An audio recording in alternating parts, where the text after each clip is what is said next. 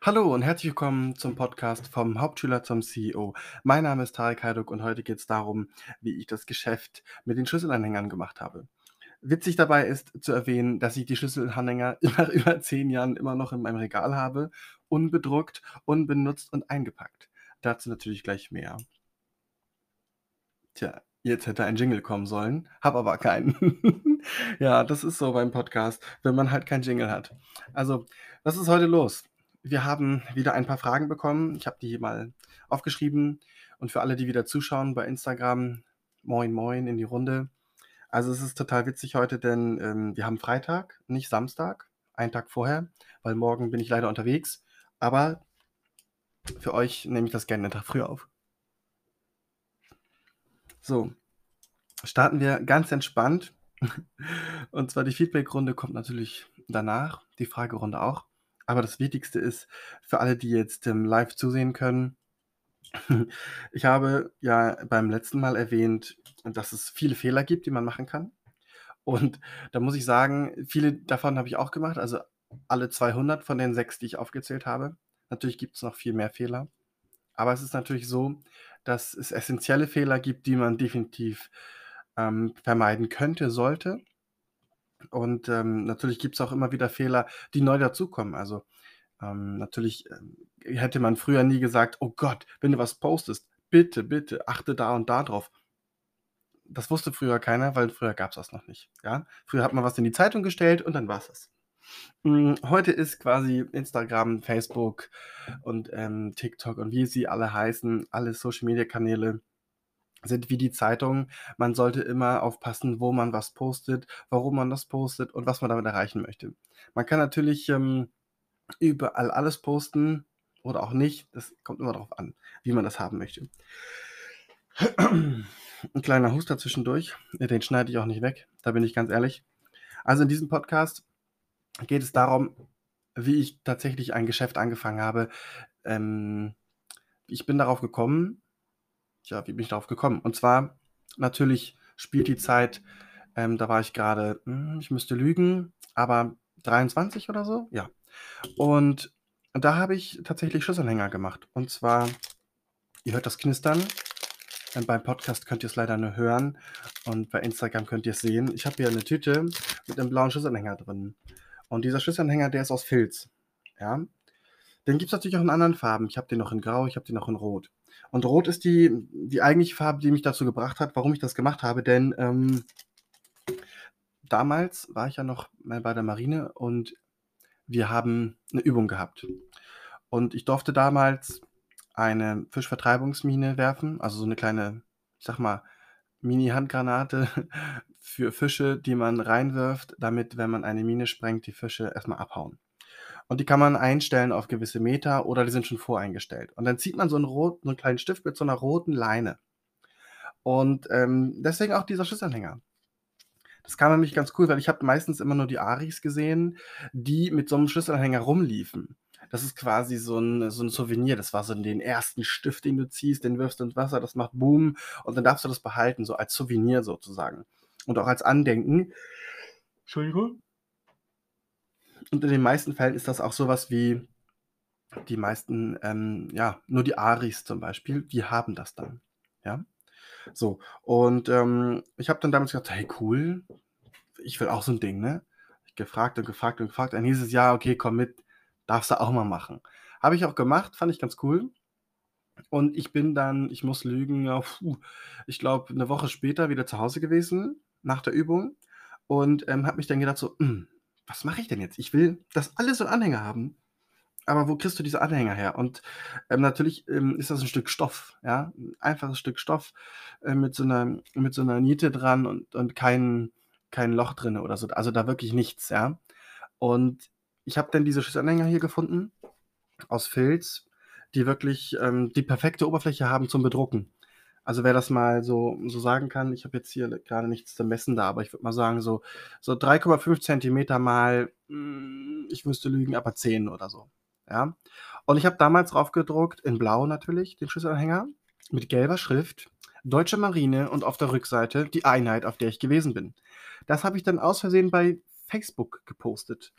Und ich muss ehrlich gestehen, das war noch nicht mal 'ne Absicht. Ja, das war einfach nur: „Guck mal hier, ich habe 'n Schutzanhänger gemacht.“ Habe das dann aus Versehen gepostet. Ja, und dann habe ich gleich 20 Bestellungen bekommen.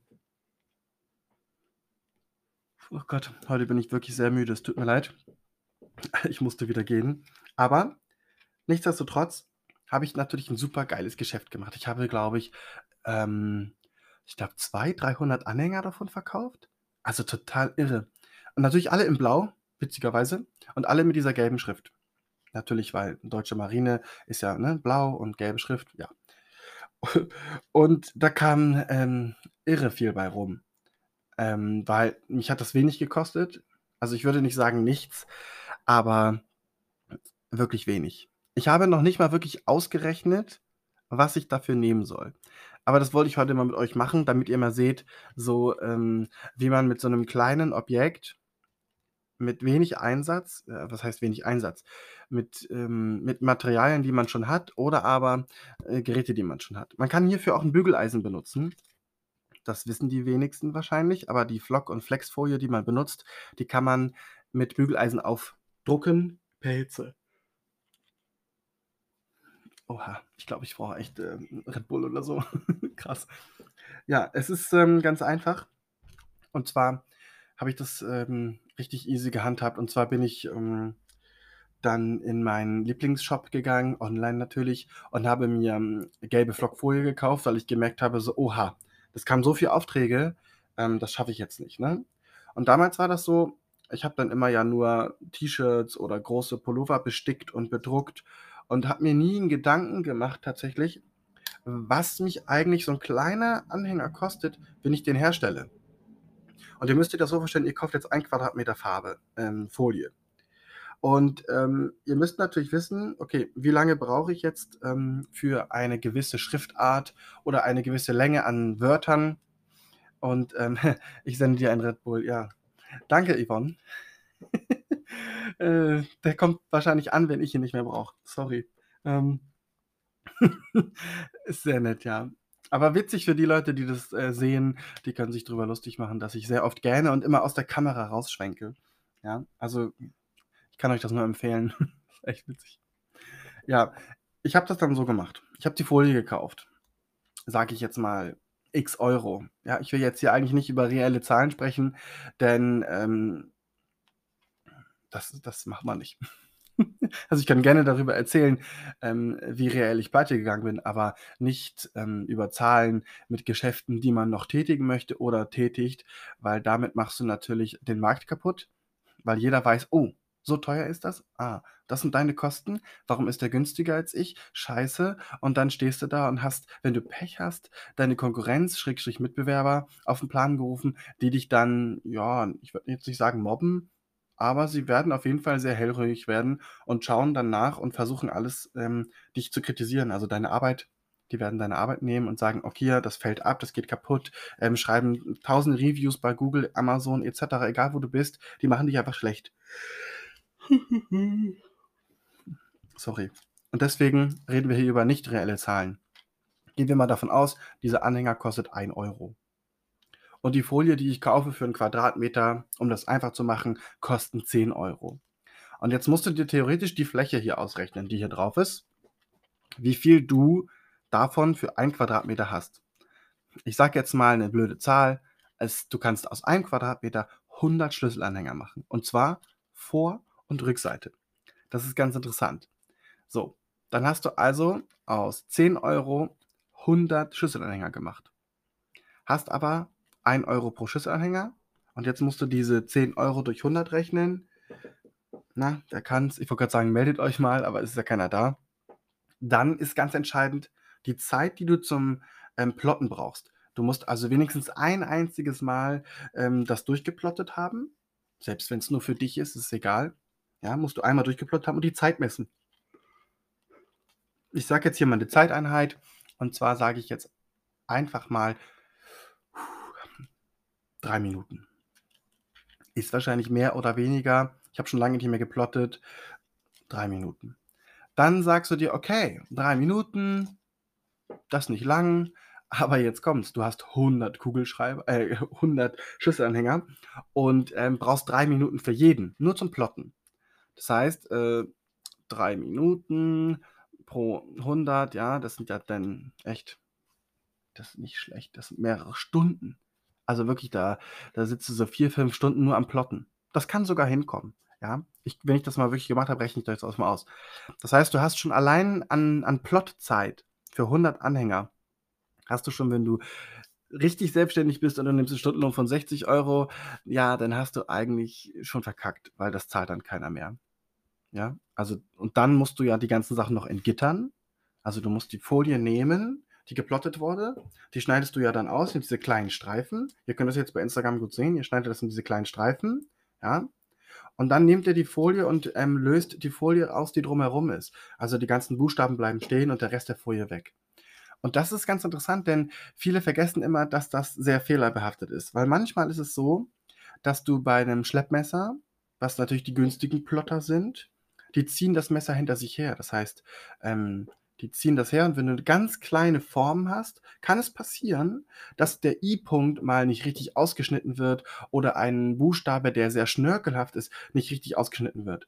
Und wenn du dann zum Beispiel, ähm, beim Entgittern das abziehst, die Folie, zerstörst du diesen Buchstaben oder du reißt ihn ein. Bei Flockfolie ist es nicht ganz so schlimm, denn diese Folie, das ist so eine Fellfolie, die verkraftet das ziemlich gut, da kann man mit'm Cuttermesser nachschneiden, das sieht nachher niemand. Bei Flexfolie sieht das wieder anders aus.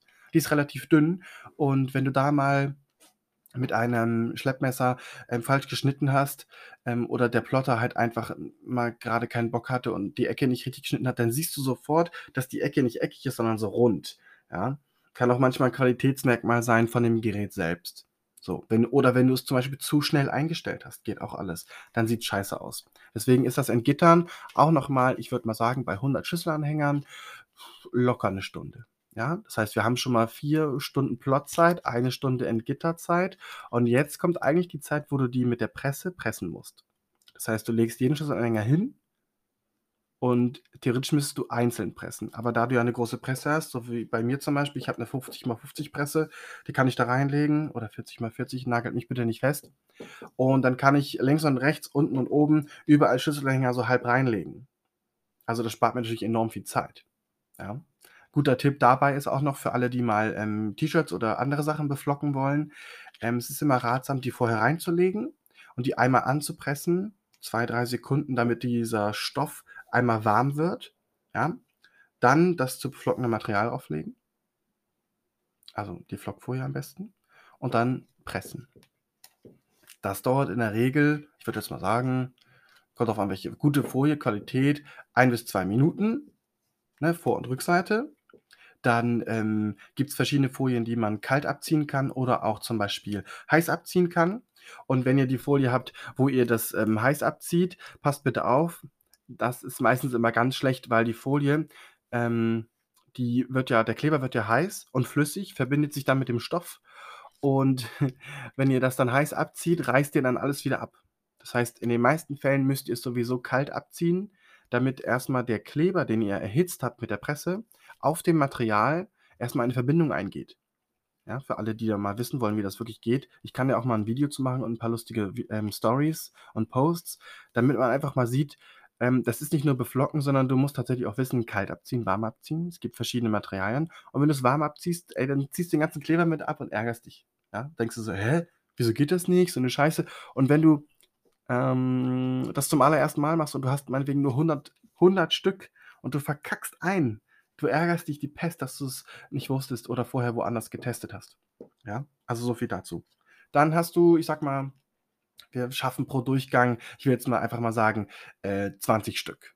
So, dann hast du 5 Durchgänge, à 3, 4 Minuten, also sagen wir auch noch mal 'ne 1/2 Stunde. Also, pressen und abziehen, ähm, machen wir noch mal 'ne Stunde, dann hast du 4 Stunden Plotzeit, dann hast du locker 'ne Stunde Entgitterzeit. Es ist 'n halber Tag, also fast 8 Stunden und du hast immer noch nicht eingestellt, dass du die ganzen Namen auch noch eintippen musst.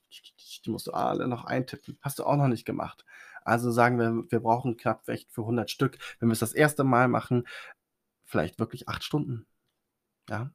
Weil es ist immer 'n anderer Name drauf, es ist immer 'ne andere Einheit drauf, es ist immer irgendwas anderes drauf und du hast ein Glück nur die gleiche Farbe genommen und nicht verschiedene Farben.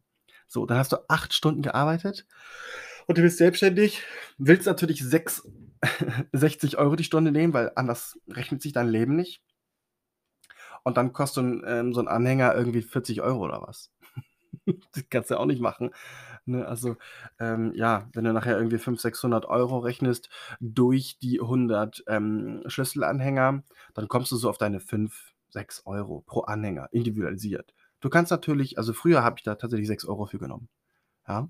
Heutzutage ist es natürlich so, dass es im Internet Läden gibt, die das so günstig herstellen, dass ähm, man, glaube ich, mit 2, 3 Euro gar nicht mehr hinterherkommt. Und das ist wieder diese, diese fatale Krux an diesem ganzen System. Es gibt Hersteller, die können das auf so hardcore krasse Masse kaufen, dass das hier wenige Cent kostet. Wirklich wenige Cent. Und dass das Material, das die dann herstellen, manchmal auch eine gute Qualität hat. Nicht immer, aber manchmal. Und tja, was soll ich sagen? Wir als kleine Manufaktur kommen da oft gar nicht hinterher. Was da denn hilft, ist natürlich, du brauchst eine Brand. Da kommt wieder das böse Wort Brand. Du musst also eine Marke haben, die für Qualität steht, für Zuverlässigkeit, für gute Sachen. Ja, aber auch für, für, ja, wie soll ich das erklären? Ähm, wir sind jetzt hier keine Elon Musk in klein oder so, wo alle Leute den Hype haben, ey, der ist voll cool, das müssen wir machen, das finden wir toll, sondern du musst mit den Leuten, mit denen du kommunizierst, musst du ganz klar sagen, so, hey, ich habe hier etwas, das würde euch gefallen und das bringe ich euch mal mit, schau dir es an, hm. Und dann sagt er, cool, mag ich, mache ich. Und wenn ihr das dann gemacht habt, könnt ihr die Dinge auch für 5, 6 Euro verkaufen. Manchmal ist es so, dass viele Leute faul sind. Das heißt, wenn du eh gerade da bist und es dir mitbringst und sagst, guck mal hier, kann ich machen. Ja, dauert einen Tag, dann hast du das direkt, schick, schick ich, gebe ich dir morgen direkt ab, komm direkt wieder vorbei weißt du natürlich, dass du eine Nachtschicht vor dir hast, ne? So bei bei 1, 2 Einheiten, da kommen locker mal 10, 20, 30, vielleicht auch 100 Stück zusammen. Und du hast jetzt mal so ausgerechnet, okay, du brauchst vielleicht, wenn alles im Fluss läuft, du hast alles vorbereitet und du weißt ganz genau, wie es geht, du hast dir 'ne kleine Maske erstellt, du tippst alles ein, du hast immer die gleiche Schriftart, Maximalanzeichen und, und, und. Und du bist dann mit Pressen, Entgittern und all diesem ganzen Kram bist du vielleicht wirklich nur 5 Stunden dabei. Was soll ich sagen? dann hast du dann wieder 3, 4 Euro mehr gemacht, weil du dann immer noch 6, 7 Euro dafür nimmst für diesen Anhänger. Und ähm, so kann man eigentlich ganz gut rechnen. Man darf aber nicht verwechseln, du musst natürlich diese Folie noch kaufen. Und die Folie, die, gut, die kriegst du im Internet. Und da gibt es viele Hersteller, da muss ich ehrlich gestehen, ja, da gibt es zwei, drei, die kauft man lieber nicht.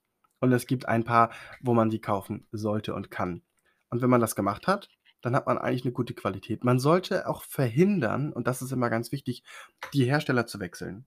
Also gerade wenn du jetzt zum Beispiel Flexfolie gekauft hast bei einem Hersteller und halt stellst fest, hey, die ist total super, mag ich total gerne mitarbeiten, die Qualität ist super, die Farbe passt, ähm, der Kleber sitzt, also es macht alles, alles Sinn.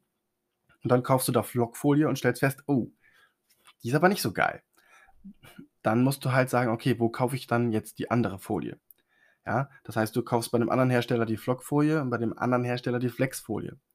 Ja, das ist mit bedruckten Folien zum Beispiel. Es gibt ja verschiedene Folien und ähm, die besten Folien, die ich zum Beispiel kenne oder wo ich gerne mit arbeite, ist diese M3-Folie. Die ist sehr qualitativ hochwertig, ja, hat aber auch einen deutlich höheren Preis. So, das spiegelt sich natürlich auf die Aufkleber wieder, die du machst, oder es spiegelt sich wieder auf die, ähm, wie sagt man das? Ja, auf die Aufkleber, die du machst, fürs Auto, für die Schaufensterscheibe oder für irgendwas, für einen Briefkasten. Ja, wenn du so eine M M3-Folie kaufst, die ähm, kostet pro Quadratmeter halt irgendwie mal fast das Doppelte von dem, was so eine so eine so 'ne Avery-Folie kostet, die irgendwie, keine Ahnung, pro Quadratmeter 3, 4 Euro kostet. Ja, da ist, glaube ich, M3 mit 12 oder 13 Euro dabei. Und, ähm, wenn du dann nicht irgendwie 50 Meter nimmst, musst du noch Mindermengenaufschlag zahlen. So, das kommt immer auch dazu. Viele sehen immer nur: „Ja, aber die Folie kostet doch nur 'n Zwanni.“ Ja, der Meter. Aber wenn ich jetzt zum Beispiel weniger als 'n Meter nehme, sorry, aber dann muss ich Mindermengenaufschlag nehmen, weil die das dann abschneiden per Hand, in so 'ne kleine Rolle packen und mir zuschicken und ich zahle irgendwie 30 Euro, damit du 'n Aufkleber bekommst, der eigentlich nur 'n Zehner kostet. Ja, und das ist das Problem. wenn du zum Beispiel so 'n Anhänger machst, wie ich das gerade beschrieben habe, und du hast nur einen einzigen und du kaufst 1 Meter Folie, kaufst irgendwie 'n 100er Pack von diesen Anhängern und sagst dir so: „Geil, jetzt mache ich das Geschäft meines Lebens, weil ich habe das gehört, das funktioniert.“ Und dann machst du das und hast nur einen Kunden, dann ärgerst du dich. Also, das ist natürlich traurig. Du wirst am Anfang immer draufzahlen oder darauf warten. Ähm, bei mir ist das so, ich habe die Anhänger immer noch, weil ich einfach aufgehört habe. Ich habe einfach aufgehört zu arbeiten in dem Feld und habe gesagt: „So, ich mache jetzt was anderes“, weil ich zur See gefahren bin, ähm, weil ich einfach keine Zeit mehr hatte. Ich wollte auch meine ganzen Geräte nicht mit aufs Boot nehmen. Das das, äh, hätte der Dienstherr nicht erlaubt und das mache ich auch nicht. Heute kann ich natürlich sagen, ich kann die wieder machen und die werden auch demnächst wahrscheinlich zum Weihnachtsgeschäft wieder mit auftauchen. Also nicht, ähm, unter meiner normalen Brand, sondern unter einem normalen anderen Namen, ähm, der für andere Souvenirgeschichten da ist. Und das wird eigentlich ganz cool werden, weil es macht immer Sinn zu sagen, dass man das im Handmade macht, ja? Und das kommt eigentlich bei den meisten Leuten gut an. Wenn du dann auch so ehrlich bist wie ich zum Beispiel und du machst 'n Podcast darüber, dann freut man sich natürlich am meisten, dass man sagt: „Hey, ich habe in der Folge gehört, ähm, wie man das so macht. Ich finde das total interessant.“ Also, was so mit Beflockung, T-Shirts und Co. angeht, da habe ich, ähm, schon, ah, ich würde jetzt nicht sagen 10 Jahre Lebenserfahrung, also mit Überstunden wahrscheinlich 20 Jahre Lebenserfahrung, aber es hat halt echt Spaß gemacht. Und, ähm, ich habe damit angefangen, einfach weil ich, ähm, einfach selbst 'n Souvenir haben wollte und am Ende habe ich festgestellt: „Geil, das ist mein eigenes Souvenir.“ Und ich muss gestehen, meinen eigenen Anhänger habe ich verloren. Traurig. Ich könnte ihn mir jederzeit nachmachen, aber ich habe ihn einfach verloren und, ähm, ja, tut mir leid, passiert. So, das Problem ist, wenn du die Sachen alle selber machen kannst, ähm, dann machst du meistens selbst gar nichts für dich. Das Einzige, was ich wirklich mal für mich gemacht habe, war in meiner eigenen Wohnung. Da habe ich Schlüsselanhänger gemacht in Grau. Briefkastenmüll, Kellerschlüssel. Die hingen dann so an meinem Schlüsselbord. Das habe ich damals von Schönes Ding aus Hamburg gekauft und da hingen die so dran. Sah super aus, äh, habe ich nie gebraucht. Ich glaube, zum Müll rausbringen und Briefkasten habe ich mit der Hand geöffnet, so kennt man ja, ne? Und, ähm, ja, das hing dann da irgendwie 10 Jahre. Und jetzt hängen die hier irgendwo unten im Büro in irgendeiner Kiste, die keiner braucht. Aber, tja, was soll ich sagen? So ist das manchmal mit den Dingen.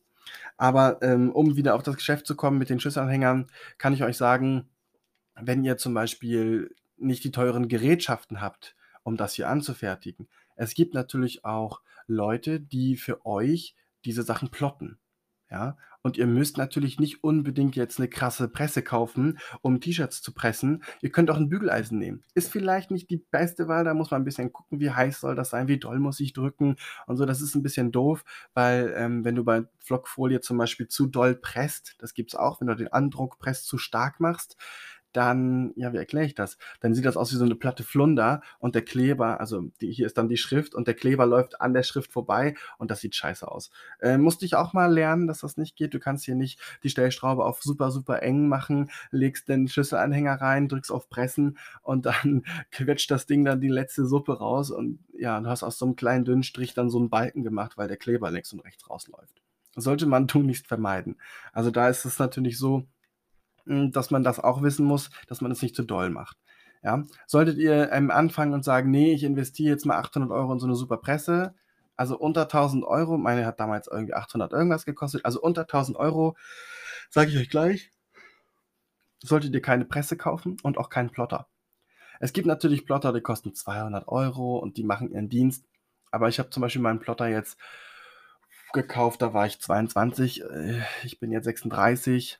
Also, der ist schon 'n bisschen älter und der ist auch 'n bisschen besser und der hält einfach und hält und hält und hält. Und der hat damals schon Passermarkenerkennung mit Lasererkennung gehabt und alles. Das heißt, wenn ihr irgendwann mal bei 'ner Agentur sagt: „Könnt ihr mir diesen Aufkleber drucken? Könnt ihr bitte Passermarken machen? Ich möchte das gern selber plotten“, weil das bei denen zu teuer ist. Damals äh, zu meiner Zeit war das sogar so, ähm, dass der damalige Freund von meiner Mutter hatte 'ne Werbeagentur und der kam ganz stolz zu mir und meinte: „Ey, guck dir das mal an, Tarek. Ich habe hier jetzt 'n Plotter, der kann drucken und schneiden.“ Ja, jetzt muss ich gestehen, ich habe jetzt selber so 'n Ding nebenan stehen.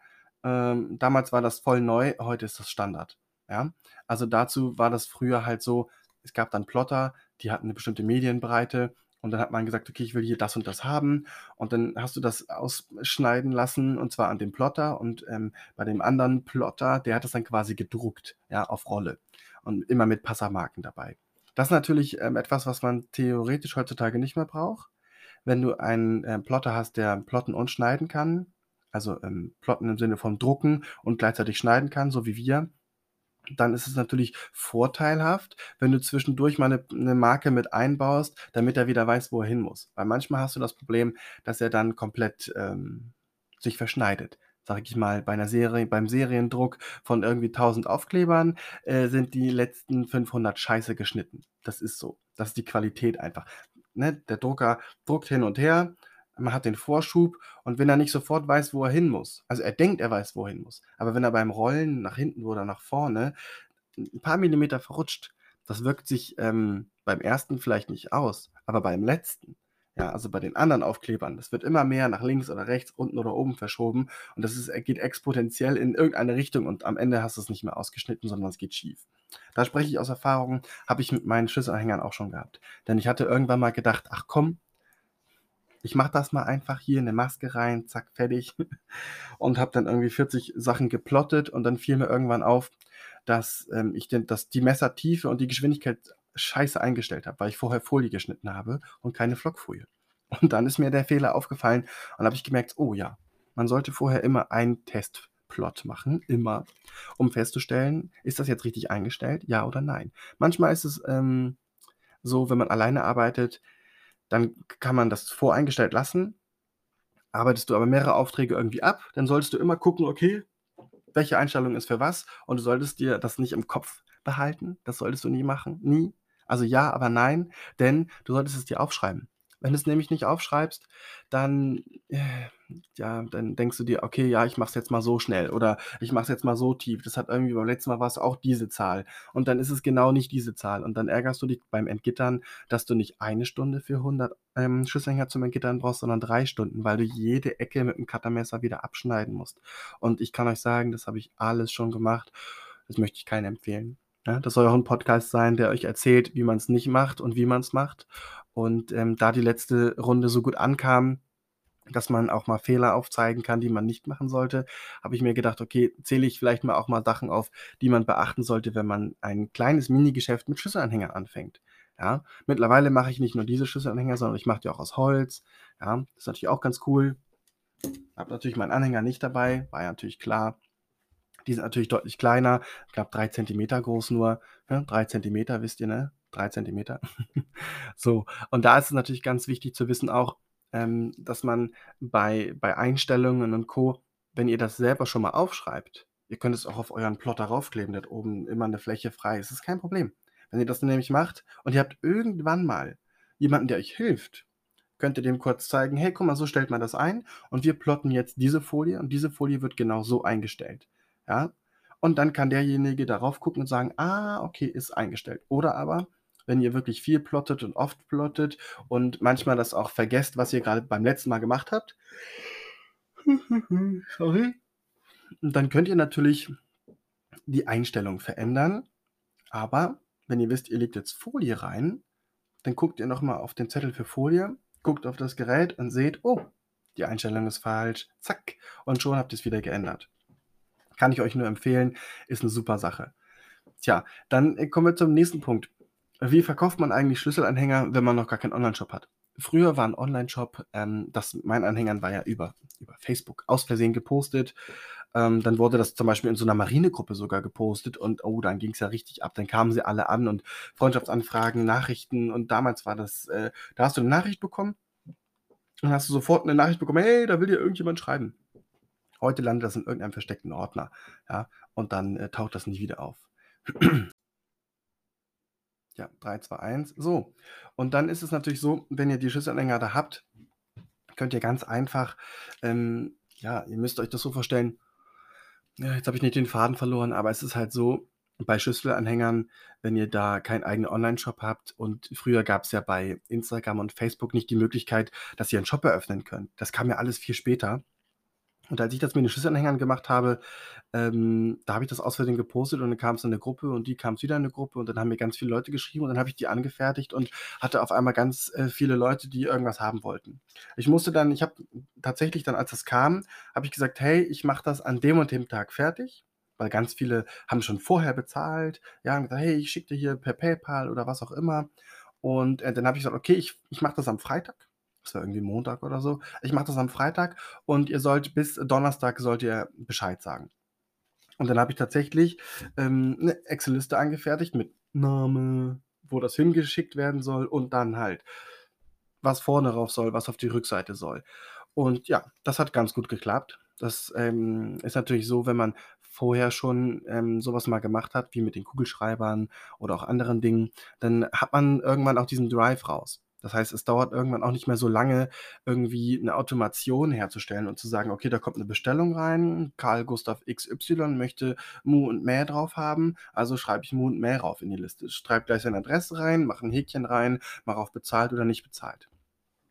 Damals war ich natürlich nicht so 'n Crack wie bei, ähm, Excel, sondern ich habe es einfach grün gefärbt oder rot gefärbt. Ist einfach so, ja? Da müsst ihr jetzt nicht, äh, 1.000 Excel-Formeln machen und irgendwas Krasses bauen. Wenn's einfach nur zum Testen ist, reicht 'ne Excel-Liste, ey.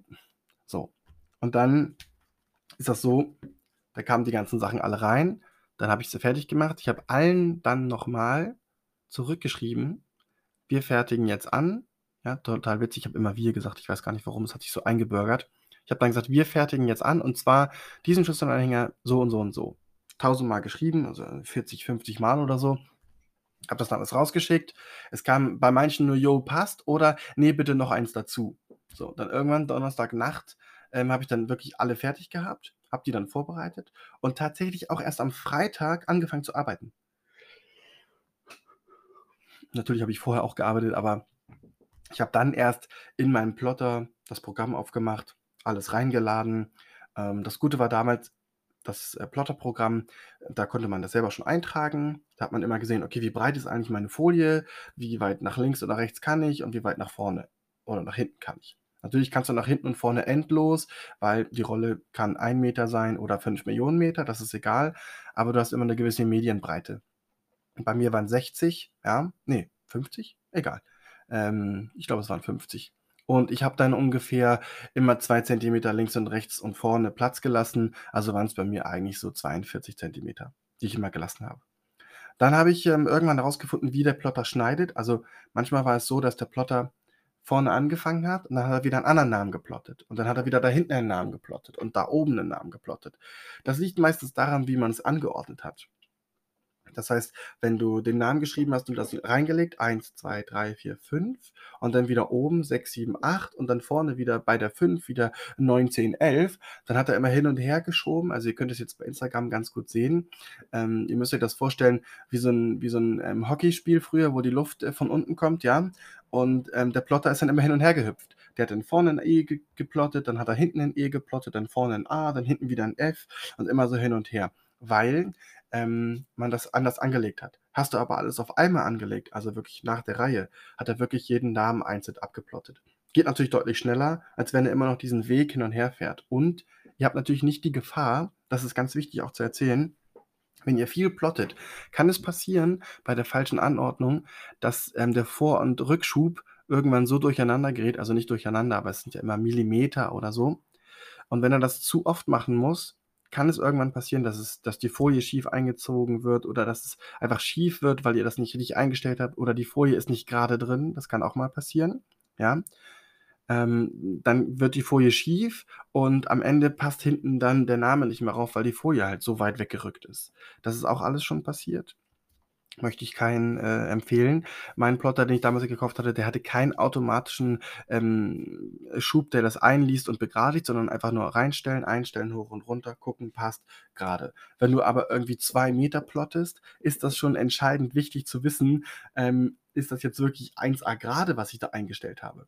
Weil ich habe ja nur links und rechts 2 Zentimeter gehabt und auf 2 Meter, wenn du dann immer so 1, 2 Millimeter verrutscht, dann hast du bei den hinteren 2 Metern, ähm, fehlen dir gefühlt 20 Zentimeter, weil das einfach immer schiefer wird. Das ist halt auch 'ne Einstellungssache, die muss man dann wissen. Das ist natürlich alles Learning by Doing nachher. Das sind so Secrets, die, ähm, erzählt einem keiner. Heutzutage gibt's natürlich die kleinen und großen Plotter, die machen das alles schon automatisch. Die kosten entsprechend auch Geld, ja. Oder aber man hat halt das große Glück, dass man nie so große Plots dass man nie so große Plots machen muss. Ja, das hat äh, Vor und Nachteile. Vorteil ist, das kann ich selber sagen, ich habe das damals einmal so gemacht, alle auf einmal und habe festgestellt: „Boah, was mache ich denn jetzt die drei, vier Stunden, die ich hier sitze?“ Ja, und dann habe ich da so gesessen und habe der Maschine zugeguckt und das war total kontraproduktiv.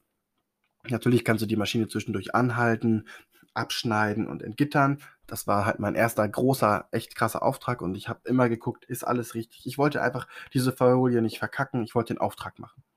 Und, ähm, wie der Teufel das so will, ist natürlich meine Nadel, ähm, einmal abgebrochen. Warum auch immer, das passiert eigentlich nie, aber bei dem Auftrag ist es passiert.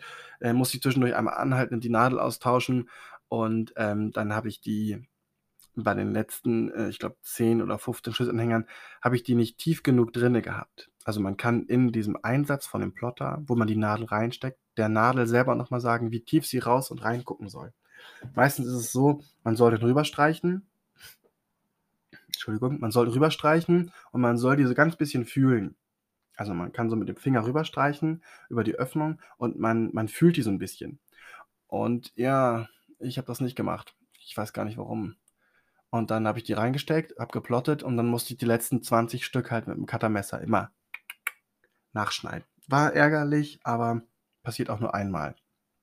Für alle, die jetzt zuhören, jetzt wisst ihr, wie es geht, wie ihr's nicht machen sollt, ne? Also, immer drauf achten. Manchmal ist es auch hilfreich, die Gebrauchsanweisung zu lesen, ja, oder diese Werbe oder die Videos zu sehen, die die Hersteller machen, wie wechsle ich ein Messer, ja? Was muss ich bei der Einstellung beachten? Weil manchmal ist es so, du kaufst dir so 'n Plotter, wenn der zu dir nach Hause kommt, du baust den selber auf und es erzählt dir niemand, wie das geht. Ab einer gewissen Preisklasse kannst du dir 'n Plotter kaufen und es kommt jemand vorbei, richtet sie ihn dir ein und erklärt dir, wie der geht. Ja, wenn du natürlich sagst: „Ne, ich weiß das schon“, dann nicht. Aber bei Druckern ist es auch so. Ab 'ner gewissen Preisklasse wird der angeliefert, vorinstalliert, also, bei dir installiert und dann wird dir erklärt, wie das Ding funktioniert. Immer. Damit die abgesichert sind. So, ja, weil nicht, dass sie das aufbauen, wegfahren und dann sagst du: „Ja, sorry, kaputt.“ Oder du baust es selber auf und sagst: „Hm, auch kaputt.“ Ja. Gut, bei meinem Plotter war es natürlich egal, weil er relativ günstig war. Ich glaube, 1.200 oder so gekostet. Ich oder Tausender, ich weiß es nicht mehr. Also, war damals relativ teuer, ähm, ist heute auch noch teuer, aber ich sage mal so, läuft wie 'ne Eins. Und dann ist es so, dass, ähm, wenn man das alles gemacht hat, so wie ich das zum Beispiel in dem in dem kompletten Durchgang, dann habe ich festgestellt, jetzt habe ich da so lange zugeschaut und merke irgendwie so: „Ja, was mache ich denn in der Zeit zwischendurch?“ Und beim zweiten Auftrag, tatsächlich 2 Wochen später, habe ich das natürlich so gemacht, ich habe immer 10 Schlüsselanhänger fertig gemacht, hier die kleinen blauen. Habe immer 10 fertig gemacht. Maschine hat gestoppt und dann habe ich tatsächlich gesagt: „Okay, ähm, wenn ich die jetzt, äh, anfertige, die 10, dann, ähm, stoppe ich das ganze System, lade die nächsten 10 hoch und, ähm, mache die anderen 10, ähm, dann natürlich rein.“ Und das ist eigentlich ganz cool, weil wenn du wenn du dann schon 10 Schlüsselanhänger hast, hier die schönen blauen, und die dann schon mal vorproduzieren kannst. Also, das heißt, der plottet 10 Stück, du entgitterst grade 10 Stück, schneidest die schon auf die richtige Größe zurecht, legst die in deine Presse, presst die schon mal Vor und Rückseite, lässt die abkühlen, dann sind die nächsten 10 fertig. Und dann hast du immer so 'n kleines Workflow. Dann geht's auch deutlich schneller, weil du musst danach die Presszeit, die Entgitterzeit, die ja mindestens 'ne Stunde dauert bei 100 Ku ähm, Aufklebern und, äh, das Entgittern mit allem Drum und Dran und also, das sind locker 2,5, fast 3 Stunden, die du dann schon mal sparst, wenn du das parallel machst, ja? Weil man sagt ja meistens bei Arbeiten, die sehr monoton sind, also, zum Beispiel wie die mit den Anhängern, äh, man sollte immer erst eine Arbeit ausführen und dann die nächste Arbeit machen, dann ha geht's schneller. Das ist richtig, aber wenn du zum Beispiel 4 Stunden plottest und du guckst dabei zu, dann ärgerst du dich schon. Dann könntest du auch nach 2 Stunden Pause machen, den großen Batzen abschneiden, entgittern und während du entgitterst, plottet der ja noch 2 Stunden weiter. Wenn du das natürlich weißt, ja, dann ist es ganz wichtig, dass du, ähm, das dann auch umsetzt. Wenn du das aber nicht weißt, so wie bei mir zum Beispiel, ich habe natürlich den Fehler gemacht, ich habe dann zugeguckt und wollte wirklich so gucken: „Ah, geht alles richtig“ und so. Ja, das ist auch gut, aber beim nächsten Mal weiß ich immer in Etappen, weil du kannst dann immer noch gucken: „Okay, habe ich jetzt bei dem Plot ähm, die Tiefe richtig eingestellt? Hat er das auch nach dem zehnten Mal noch eingestellt? Weil manchmal ist es so, dass diese Flockfolie, ich will jetzt nicht den Hersteller irgendwie beleidigen, aber manchmal ist es so, diese Flockfolie, ihr müsst euch das wie so ein Fell vorstellen. Und zwar ist es so, dass das manchmal, wenn das Schleppmesser da so durchfährt, ja, einen kleinen Fussel bekommt, einen ganz kleinen Fussel. Und dieser Fussel ist genau auf der Kante, wo das schneidet. Und manchmal ist es so, dass er dann nur noch ein bisschen schneidet und dann plottet der so durch die Gegend und du denkst, ach, ich gucke darauf, sieht ja gut aus. Und dann entgitterst du das und stellst fest, der hat es nicht durchgeschnitten.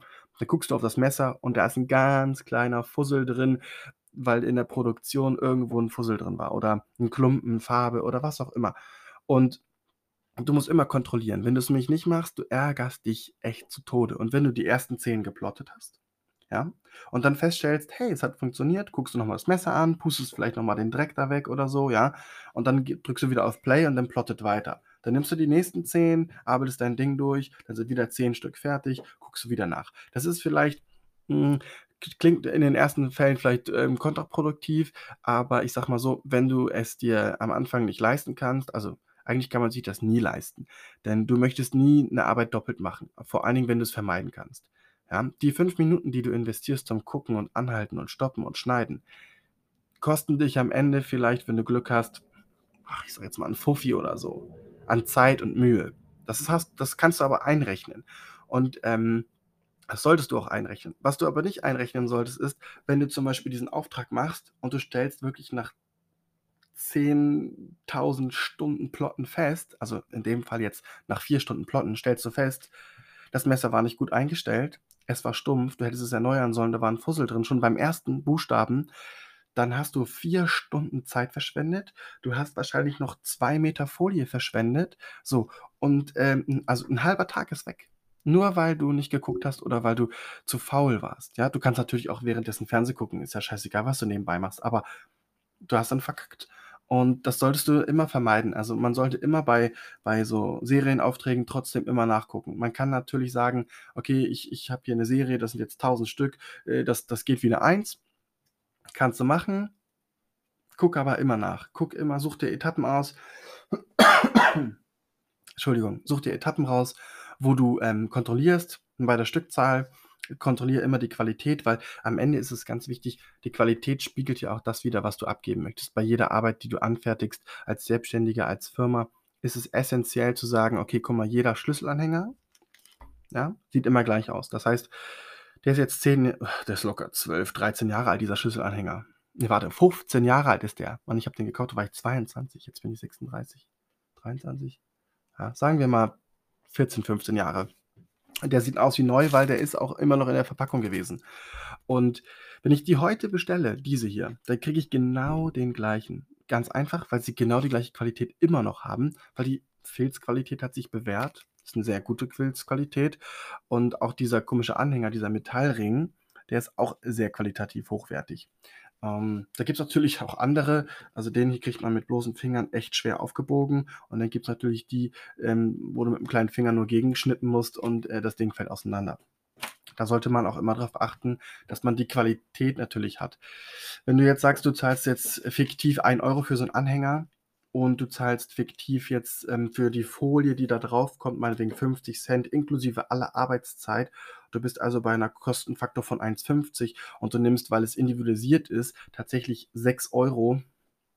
Weißt du selber, hast du immer noch 4,50 irgendwie über. Mit Steuern 43, irgendwas Prozent hast du immer noch 2,50 Euro oder 2 Euro übrig. Reiner Gewinn nach allen Abzügen. Ja, hoffentlich. Wenn nicht, äh, hast du was falsch gemacht. Dann solltest du diese 2 Euro nehmen und dann kannst du natürlich wieder papam, zwei Schlüsselanhänger kaufen. Weil du wieder reinvestierst. Natürlich solltest du so reinvestieren, dass du am Ende des Monats auch noch Geld für dich über hast. Also für die ganzen äh, Sachen, die du brauchst. Miete, Lebensunterhalt, Krankenversicherung, Steuerberater, Steuern allgemein, die du als Kleinunternehmer vielleicht erst am Ende des Jahres zahlst. Ja, und nicht, ähm, Was? So, so, abge ja. Sorry, ich musste einmal hier Instagram live bei meinem Podcast. Ähm, alle, die beim Podcast jetzt zuhören und sich wundern, warum ich so komisch dazwischen quatsch, ich habe äh, Instagram live noch mit an. Das ist eigentlich ganz witzig. Die Folge kommt erst am Samstag raus, aber es sind immer ganz viele da, die winken und irgendwas schreiben.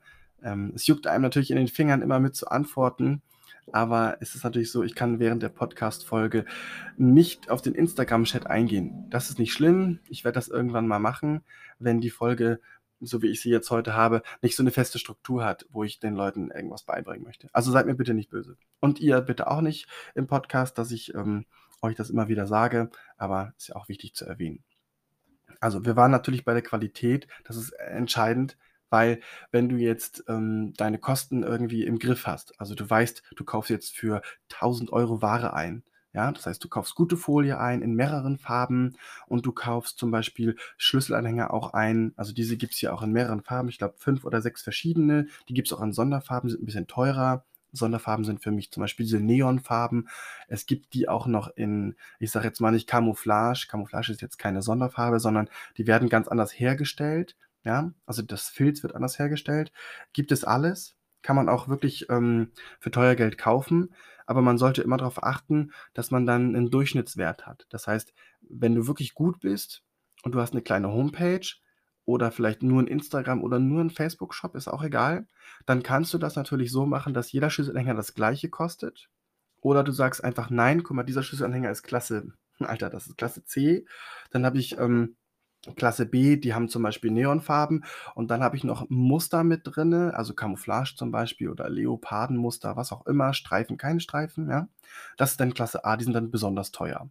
So, du kannst aber auch sagen, nein, ich ermittle den Durchschnitt und mache äh, bei den teuren Sachen vielleicht weniger Gewinn, ja, dafür aber mehr, weil ich davon mehr verkaufe, weil sie sehen, die kosten alle das Gleiche. Das ist auch immer ganz wichtig zu wissen. Man kann natürlich am Ende den Preis steigern und wenn man nach, ich sag mal, nach einer gewissen Verkaufszahl, ich sag mal 100, 200, 300 Schlüsselanhängern festgestellt hat, welche gehen am besten, ja, dann lässt man die anderen irgendwann einfach weg. Ja, man stellt fest, okay, Neon will keiner mehr. Das heißt, du nimmst Neon wieder aus deinem Sortiment raus und schaust, okay, wie viele Neon-Anhänger habe ich noch? Und da machst du irgendwas Lustiges draus, die stellst du dann rein oder du verschenkst die. Du machst, also früher war das ganz extrem. Facebook, wer das noch weiß, da kann man, äh, da hat man, ich glaube, gefühlt jeden Tag zwei Millionen dieser gewinne dies, gewinne das, poste dies, dann gewinnst du das. Also ganz schrecklich. Also wirklich ganz schrecklich. Ich habe das früher selber auch gemacht weil jeder wollte das haben. Und äh, das ist natürlich so, du kannst ein Gewinnspiel machen, aber nicht jeder, der an deinem Gewinnspiel teilnimmt, ist auch interessiert an deinem Produkt, sondern der will nur irgendwas gewinnen. Wenn du aber deine Ware loswerden willst, die du zum Beispiel hast, du, und du stößt sie von deinem Markt ab, weil du merkst, okay, ich muss mein Augenmerk jetzt nicht auf die Lagerware legen, weil Lagerware, wisst ihr alle, das ist totes Kapital, auch bei 1-Euro-Beträgen hast du zum Beispiel für je, von jedem Schlüsselanhänger irgendwie 30 Stück gekauft und du hast 30 Neonfarben noch über, dann lass dir gesagt sein, mach da irgendeine kleine coole Kampagne draus, dass du die entweder immer mit verschenkst oder du bietest dem Kunden an für 2 Euro mehr, dass du dann den nochmal bedruckst mit irgendwas anderem. Ja, das heißt, das nennt man, also heute nennt man das ja Upsell. Das heißt, du machst den Warenkorb und am Ende des Warenkorbs kommt noch so ein Hey, das könnte dir auch gefallen. Kannst du heute alles machen? Früher musstest du das kommunizieren. Musst du sagen, hey, ich habe hier noch diesen Schlüsselanhänger über. Du, ich kann dir den in Neon machen, kriegst 2 Euro kostet extra, ähm, die müssen raus. So. Dann denkt er, wie 2 Euro. Und dann sagst du, ja, weil du hast ja schon zweimal bestellt, deswegen kriegst du diesen guten Preis. Das konnte ich damals nur machen. Ja, ich sag jetzt mal, weil ich hatte das bei der Marine damals gemacht und es gab ganz viele, die Schlüsselanhänger auch für andere bestellt haben. Fünf, sechs, sieben Stück oder mal zehn Stück auf einmal. Und da konnte ich dann nach so zwei, drei Monaten sagen, so, hey Digga, ich habe hier noch welche, willst du die mithaben? Kostet einer nur zwei Euro das Stück. Ähm, habe ich gerade irgendwie günstig geschossen oder was auch immer. Ähm, oder ich habe, nee, was habe ich gesagt? Ähm, weil er so ein guter Kunde ist und irgendwie schon ein paar hundert Euro ausgegeben hat, der hat auch T-Shirts bestellt, ähm, kriegt er da noch was mit zu. Hat er auch gemacht und schwuppdiwupp waren alle Neonteile nachher weg. Kommt immer gut an. Ähm, der Kunde freut sich. Du hast deinen Kunden noch irgendwas Gutes gegeben. Und das ist natürlich ähm, auch essentiell, dass du natürlich bei einer Rabattaktion, die du machst, natürlich auch darauf achtest, dass du nicht ähm, Minus machst. Ja, also das ist ganz, ähm, ich lache da jetzt drüber, weil ich habe das selber schon mal geschafft. Das war mit Kugelschreibern. Und ähm, ich habe einen Preis vertauscht aus Versehen, weil der Kugelschreiber sah ähnlich aus, war aber von einer anderen Marke und ich habe den leider ja mit, ich glaube, 30 Cent Verlust verkauft. Und, äh, am Ende, ganz am Ende, wo ich dann gezählt habe: „Okay, ich habe von dem noch was, von dem noch was“, habe ich gemerkt: „Oh, ich habe die ganze Zeit die falschen Preise bei diesen guten Kugelschreibern genommen.“ Und ich habe mich natürlich geärgert. 30 Cent Verlust pro Kugelschreiber und das waren irgendwie 500 Kugelschreiber oder so. Ja, Geld weg, ne? War natürlich ärgerlich. Ich habe mich immer gewundert. Ich so: „Die kaufen den? Das ist ja krass, Alter. Da muss ich mal mehr von holen“, ne? Habe ich natürlich nicht gemacht, weil ich habe immer so so 100er, 200er Blöcke Kugelschreiber gekauft und das hat natürlich ähm, kostet natürlich Geld, ja? Und wenn du nur so wenig kaufst Entschuldigung, darfst du nicht vergessen, kriegst du nicht so 'n guten Preis. Kaufst du natürlich 1.000 oder 5.000, ähm, ja, ist es was anderes. Und bei diesen Filzanhängern ist es genauso. Ähm, ich glaube zu wissen, dass es die immer im Zehner-Pack gibt. Relativ teuer. Da gibt's die auch, ich glaube, im 50er Pack und im 100er Pack. Und ich habe die irgendwann immer im 50er Pack gekauft. Einfach, weil ich dann noch 'n paar Cent also, hört sich auch wieder extrem schlimm an. Paar Cent sind 'n paar Cent. Also, ähm, ihr dürft euch davon nicht, ähm, äh, täuschen lassen, wenn ihr zum Beispiel irgendwie ein Geschäft anfangt und, ähm, ihr kauft irgendwie 'ne Menge ein, ich sage jetzt mal 10 Stück und, ähm, die kosten 1 €. Kauft ihr aber dann 50 Stück und ihr zahlt dann nur noch, äh, 97 Cent. Das heißt, ihr habt 3 Cent pro Stück extra gemacht. Ihr denkt natürlich so: „3 Cent, 3 Cent“, aber rechnest du das aus mit Steuern und allem, das sind 3 Cent, ne, die für dich sind. Also, für die Steuern, für die Produktion und der eine Cent ist noch mal für dich. Das heißt, du hast diese 3 Cent, ähm, die sind einfach noch mal on top auf die äh, die 2,50 €, äh, die wir vorhin ausgerechnet haben, ja? Also, das darf man nicht vergessen. Und, ähm, hast du irgendwann, äh, so 'ne große Nachfrage, dass 'n Kunde sagt, okay oder mehrere Kunden sagen: „Okay, wann wann produzierst du wieder?“ Ich habe das meistens immer zum Freitag hin gemacht. Denn weil ich hatte Freitag immer 'n halben Tag und dann hieß es: „Okay, ähm, ich hätte jetzt gern davon, davon, davon.“ Und dann wusstest du schon ganz genau so: „Geil, jetzt kann ich nicht 50 Stück bestellen, sondern ich kann 200 oder 300 bestellen.“ Und ich glaube, der nächste Schritt waren, ich glaube, 250 oder so. Und den habe ich dann auch gemacht und habe dann Sorry. Ich muss mir irgendwann mal 'ne Cola-Leitung legen, so.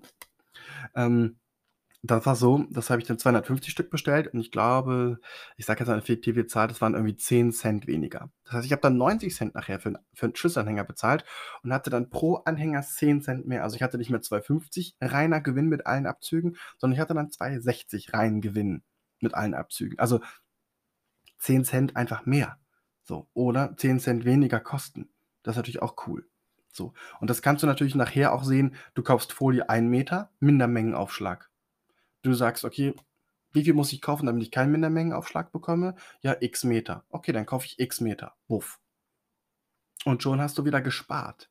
Ja, dann sagst du: „Okay, ab wann ist Versand kostenfrei?“ „Ja, ab X Euro.“ Und dann sagst du dir: „Hm, okay, ich brauche meistens immer weiß, ich brauche“ Entschuldigung. „Ich brauche immer schwarz.“ Kaufst du das mit zu, sparst du die Versandkosten und du hast die Folie da. Dann überlegst du dir: „Okay, wie kann ich jetzt mit dieser Folie noch was Cooles machen?“ Und ich hatte damals sogar Camouflage-Flockfolie gekauft. War der größte Reinfall. Aber ich kann euch sagen, ähm, heute wäre das cool gewesen. Also, tatsächlich, heute wäre das cool gewesen, ähm, aber damals kam das nicht so gut an. Also, heute ist es auch cool, wenn man Camouflage-Pullover trägt oder Jogger in Camouflage. Damals war das eher so, hm, ja, kam nicht so gut an. Selbst in der Truppe kam es nicht so gut an. Und, ähm, ich hatte da irgendwie 2 oder 3 Meter bestellt, damit ich irgendwie die Summe voll hatte, damit ich dann versandkostenfrei hatte. Und dann habe ich natürlich T-Shirts hier mit mit meine Deutschland-T-Shirts gehabt, wo ich das dann raufgedruckt habe alles. Sah super aus, hat aber keiner gekauft. So, dann habe ich dann irgendwann nach 'n paar Jahren, sage ich jetzt mal, ich glaube 1 oder 2 Jahren, hört diese Folie, dieser Kleber auf zu funktionieren. Also, ähm, ich jetzt nicht sagen, dass die ablaufen, aber irgendwann trocknet das alles aus und dann funktioniert es nicht mehr. Und, ähm, das habe ich dann gemerkt, indem ich irgendwas geplottet habe, auf T-Shirts gepresst habe und gemerkt habe, es fällt ab, ja, nach dem 2., 3. Mal waschen. Und dann habe ich irgendwann mal beim Hersteller angerufen und der meinte so: „Ja, ähm, nach 2,5 bis 3 Jahren sollte man schon gucken, dass das irgendwie mal weggeht“, ne? So. Ja, merkt man dann selber, wenn du's zu lange stehen lässt und es ist knochentrocken, da scheint die Sonne drauf, dass der Kleber, der da ist natürlich ist reine Chemie, wenn das sich irgendwie verdunstet, auflöst, ist doch klar, das sollte man eigentlich wissen, ja, dass es immer eine gewisse Haltbarkeit hat. Also, du kannst auch Folie nicht 2 Kilometer auf Vorrat kaufen und dann, äh, 50 Jahre später die Folie noch mal benutzen, weil ne, die Feuchtigkeit im Raum, Hitze, Kälte, ähm, das macht die Materialien alle kricke äh, kaputt. So, und das ist natürlich beim Einkaufen nachher ganz wichtig. Da sollte man immer drauf achten. Komme ich gleich noch mal zu. Ja, so, Entschuldigung, ich musste jetzt noch mal, ähm, was trinken, 'n bisschen husten. Also, ich wollte einkaufen. Wir haben jetzt, ähm ich fasse das noch mal zusammen, wir haben jetzt alles geschafft. Wir haben jetzt aus Versehen 'n kleinen Onlineshop eröffnet auf Facebook, Instagram. Das ist kostenfrei. Haben festgestellt, dass die Leute diese Schlüsselanhänger haben möchten, haben uns 'n Bügeleisen geholt, weil wir keine Presse kaufen wollen für 1.000 €. Bügeleisen hat jeder zu Hause und haben jemanden gefunden, der uns schon die Wörter ausplottet. So, natürlich auf Bestellung. Ja, das heißt, wir sagen: „Was kostet das, wenn du das plottest? X Euro.“ Das heißt, du hast alles schon vorgefertigt am Computer, schickst die EPS-Datei hin, er plottet das aus, ja, schickt es dir zu, du entgitterst das und machst es fertig. Dann hast du festgestellt, ähm, wenn du mehr Sachen einkaufst, ja, ähm, dass du natürlich weniger, ähm, Kosten hast. Und da kommen wir jetzt zu, zu dem Einkaufen. Wir haben jetzt fast schon 'ne Stunde rum, aber der Einkauf ist auch ganz essenziell, das habe ich eben schon gesagt. Wenn ihr Ware einkauft, kontrolliert natürlich die Qualität. Es ist natürlich so, dass nicht jeder Hersteller die beste, krasseste Folie hat, ja, sondern es gibt auch manchmal Hausmarken oder auch andere Sachen, aber man sollte schon gucken, dass man den ja, ich sage jetzt nicht den Besten der Besten, aber schon den besten Hersteller sucht und wirklich guckt und kontrolliert, weil, ähm, ich sage mal so, Bier ist nicht gleich Bier, das wissen alle und, ähm, Folie ist nicht gleich Folie. Es gibt viele verschiedene Qualitätsarten, es gibt viele Varianten, ähm, mit Farbwiedergebung. Also, nicht jeder hat die die gleiche Farbe. Also, wenn ich jetzt zehnmal ein Rot bestelle, ähm, okay, bekomme ich wahrscheinlich 3 verschiedene Farben oder vielleicht 4. So. Mittlerweile ist natürlich alles eingeeicht, aber früher war das deutlich schlimmer. Da hast du da 'n Königsblau bestellt und da 'n Navy ähm, äh, Blau, dann hast du hier hast du Navyblau bekommen und bei dem Königsblau hast du irgendwie Hellblau bekommen oder Himmelblau, ja, oder Babyblau. So. Und bei bei Navy Blue, das ist ja meistens dunkel, ähm, hast du dann irgendwie fast Anthrazit gehabt. Ja, also so 'ne Z Mischung zwischen Blau und Schwarz. Das war Anthrazit blau-schwarz oder so. Und, ähm, bis du dann den richtigen Hersteller gefunden hast, wo das auch alles gut aussieht, ähm, lass da ruhig, ähm, 1, 2 Wochen ins Land gehen. Sagst: „Hey, schick mir bitte deine Muster zu.“ Sorry. Und, ähm, er schickt dir auch deine Muster zu. Das kannst du alles kontrollieren. Manche sind so kleine Schnipsel, ja, aufgeklebt irgendwie so, dann kannst du das sehen und dann sagst du dir: „Okay, diese Farbe gefällt mir. Zack, bestelle ich.“ Dann machst du Qualitätscheck.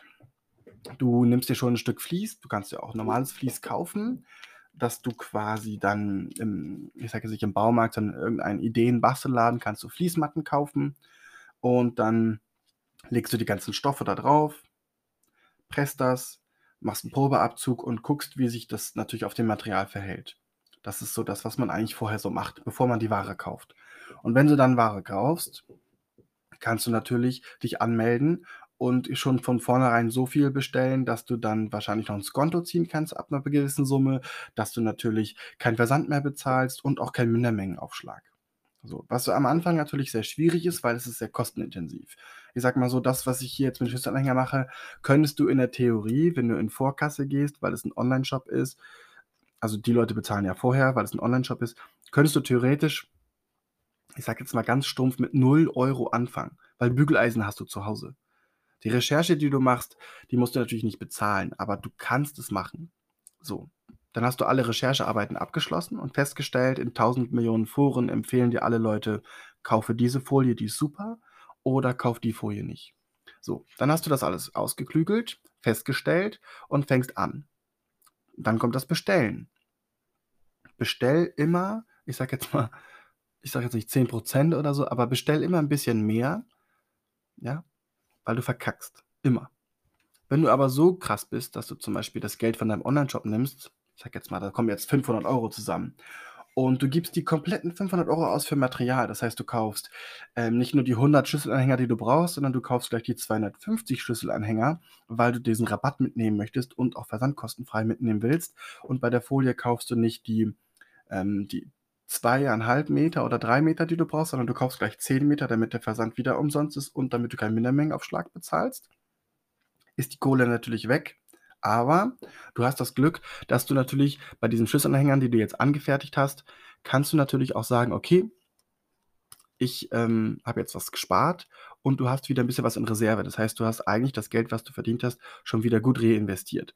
Wenn du natürlich diese Reinvestition tätigst und sagst: „Okay, ich kann jetzt noch mal 280, 290 Schlüsselanhänger herstellen zum Nulltarif, weil die schon bezahlt sind.“ Das heißt, du zahlst am Ende eigentlich ja nichts mehr, weil du mit der ersten Bestellung schon die zweite Bestellung wieder drin hast. Das heißt, du hast die doppelte Menge mit der ersten Bestellung schon bezahlt.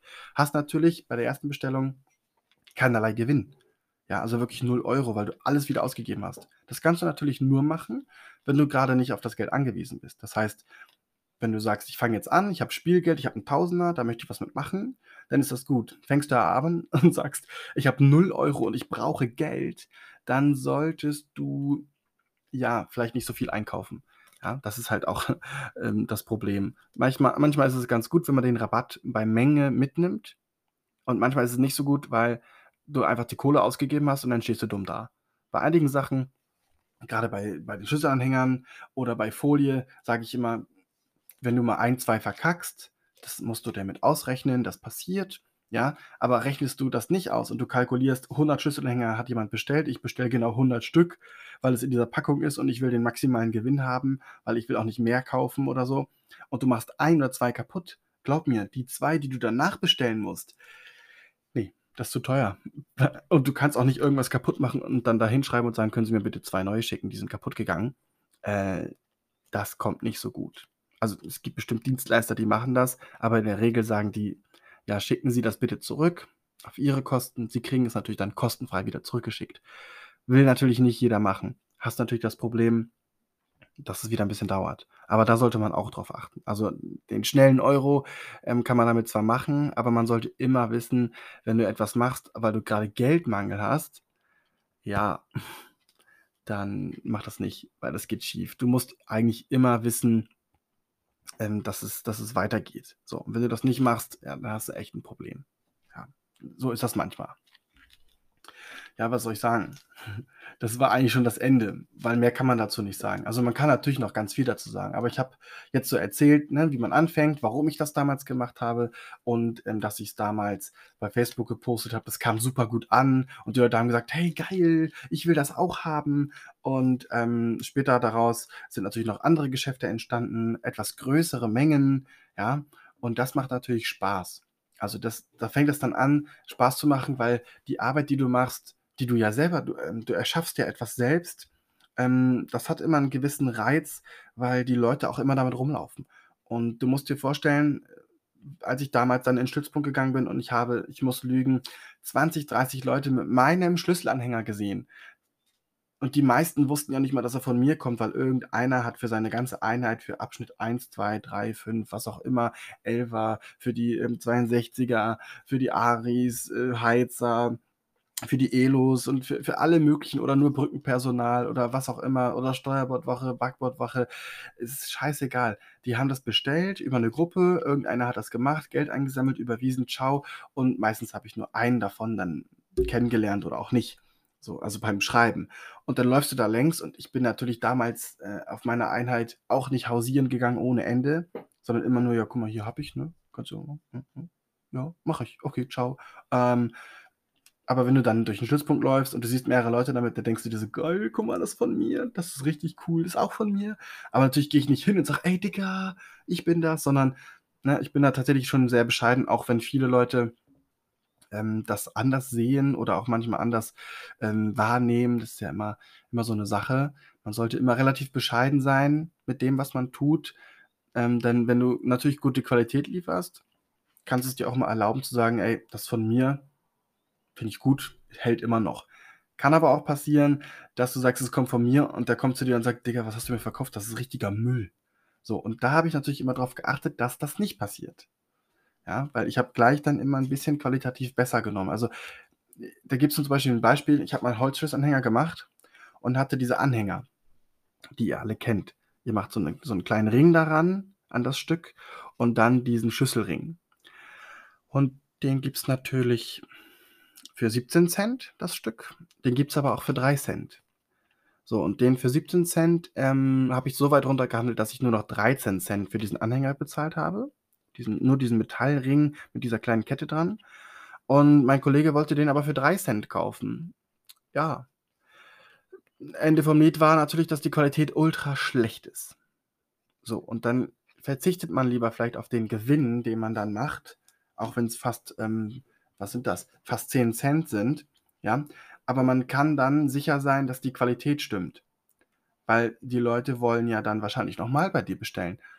Und wenn du nicht willst, dass die Kunden weglaufen, sagst du denen natürlich auch, hey, das ist super Qualität, ich habe das getestet, ich habe den selber in der Tasche gehabt, irgendwie ein halbes Jahr, ähm, ist nichts passiert, ich habe meinen Anhänger selber benutzt oder, oder, oder.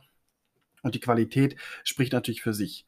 Ne? Natürlich ist es so, dass du natürlich auch heftige Preise hast, aber du solltest immer darauf achten, dass du natürlich nicht übertreibst. Wenn du natürlich pures Gold hast, klar, kostet was anderes, aber es ist natürlich so, dass du mit deiner Brand auch was erschaffen möchtest, also Qualität. Und du willst ja auch mit deiner Brand dafür stehen, ob du nur eine Personal Brand hast, ja, was meistens auch immer sehr gefährlich ist, oder halt eine normale, ähm, eine normale Brand als, als Firma. Und das ist natürlich so, wenn du das repräsentierst, dass du hohe Standards hast und gute Qualität, solltest du immer darauf achten, dass es auch stimmt. Also bei jedem Produkt und bei jedem Teil, was du hast. Also ob es jetzt nun der Filzanhänger ist oder der Schlüsselring, der schon beim Filzanhänger mit bei ist oder beim Schlüsselanhänger aus Holz, wo du den ähm, Ring und den Schlüsselring noch selber kaufen musst, solltest du auch darauf achten, dass die Qualität passt. Hast du natürlich minderwertiges Holz, weil du gerne, ich sage jetzt nicht minderwertig, sondern kostengünstigeres Holz, zum Beispiel Bambus, ja, hat aber die Eigenschaft, dass wenn es auf Wasser trifft, auffasert. Ja, nicht immer, aber einige Bambussorten. Und wenn du das natürlich hast, mit diesem Auffasern bei Bambus, dann hast du natürlich die Gefahr, dass wenn jetzt zum Beispiel jemand seinen Schlüsselanhänger in die Tasche steckt und der ist jetzt aus Bambusholz und ihr kennt das alle, ihr greift im Winter, äh, im Sommer in eure Tasche und unweigerlich ähm, ist das warm und feucht, weil es halt echt warm ist. Ihr holt euren Geldschein raus und der ist klamm oder nass, ja. Oder ihr steckt euer Handy in die Tasche und das Handy ist ein bisschen feucht auf einer Seite oder was auch immer. Wenn du natürlich einen Schlüsselanhänger hast, der mit Feuchtigkeit nicht so gut umgehen kann, weil es minderwertige Qualität von Holz ist, zum Beispiel das Bambus, was dann auffasert, der geht dann schnell kaputt, kann irgendwann durchbrechen oder ist halt einfach kaputt. Ja, sollte man vermeiden. Man sollte dann vielleicht hochwertiges Holz kaufen oder Holz, das strapazierfähiger ist, aber auch kostengünstig. Natürlich sollte man jetzt nicht die äh, teuersten Sachen der Welt kaufen, nur um zu sagen, ja, teuer ist gut, sondern man muss es auch ein bisschen ausprobieren. Deswegen auch ähm, mein, wie sagt man das, ähm, mein Appell daran, die Materialien, die man benutzt, vorher auszuprobieren. Wenn man das natürlich nicht macht, ist die Personal Brand, die man hat und auch die, die normale Firmenbrand, die sich ja auch auf die Qualität stützt, natürlich für den Arsch. Ja, also da möchte ich nochmal ähm, ein Review machen. Es gibt natürlich viele Qualitäten ähm, und jeder hat ein ganz anderes Qualitätsempfinden, äh, aber man sollte das wirklich, also ich kenne das zum Beispiel aus der Küche, ja, man macht manchmal einen Geschmackstest in der Küche. Das heißt, die ganzen Köche kochen alle ein Gericht, wo sie sagen, hier, das koche ich irgendwie den ganzen Tag, das, ist, das kann ich, das weiß ich, wie es schmecken soll. Das stellen die hin und stellen fest, mir schmeckt es, dem anderen schmeckt es nicht, weil da zu viel Pfeffer drin ist. Oder zu viel Salz. Oder da ist irgendein anderes Gewürz drin, was zu viel ist. Irgendetwas ist zu viel oder zu wenig drin. Und du hast zwölf Köche und zwölfmal verschiedenen Geschmack. Aber du brauchst irgendwann einen Einheitsgeschmack. Das heißt, der Küchenchef entscheidet am Ende ja nach dem Geschmack. Und hast jetzt ähm, da zwölf Leute stehen, die das alle probieren und stellen fest, oh Digga, Alter, deine Kartoffeln sind total salzig. Dann weißt du, okay, wenn ich die Kartoffeln salze wie normal, nehme ich ein bisschen Salz weniger, dann ist das wieder der Standard von den anderen elf Leuten und es schmeckt. Hast du natürlich jetzt zum Beispiel einen Schlüsselanhänger in der Hand und sagst, du findest den persönlich qualitativ hochwertig, kannst du den natürlich auch anderen Leuten zeigen und sagen, hey, wie findest du die Qualität? Ja, du kannst ja natürlich nicht immer alles selber feststellen, das ist natürlich klar, aber du kannst dir auch Leute holen und sagen, hey, wie findest du die Qualität? Was soll ich damit machen? Meinst du, dass das funktioniert oder nicht? Kannst du dann reisen hier, kannst du ziehen, kannst du alles Mögliche machen. Und ähm, kannst denen aber auch mal sagen, so hier, ich habe dir mal einen Anhänger gemacht, steck den doch mal ein, äh, eine Woche in deine Tasche und dann schnacken wir noch mal und gucken uns den mal an. So, und dann siehst du das natürlich. Dann siehst du, ob der sich verformt, ob der, wenn der nass wird, ob er irgendwie die Farbe äh, verliert oder ähm, andere Dinge, ob er ziemlich viele Fusseln hinterlässt oder nicht. Ähm, ja, das siehst du dann alles. Und das ist dann wieder interessant. Da hast du wieder dein eigenes, ich sage jetzt nicht Qualitätsmanagement geschaffen, aber du hast dir schon mal vorab eine Meinung geholt. Von anderen Leuten auch.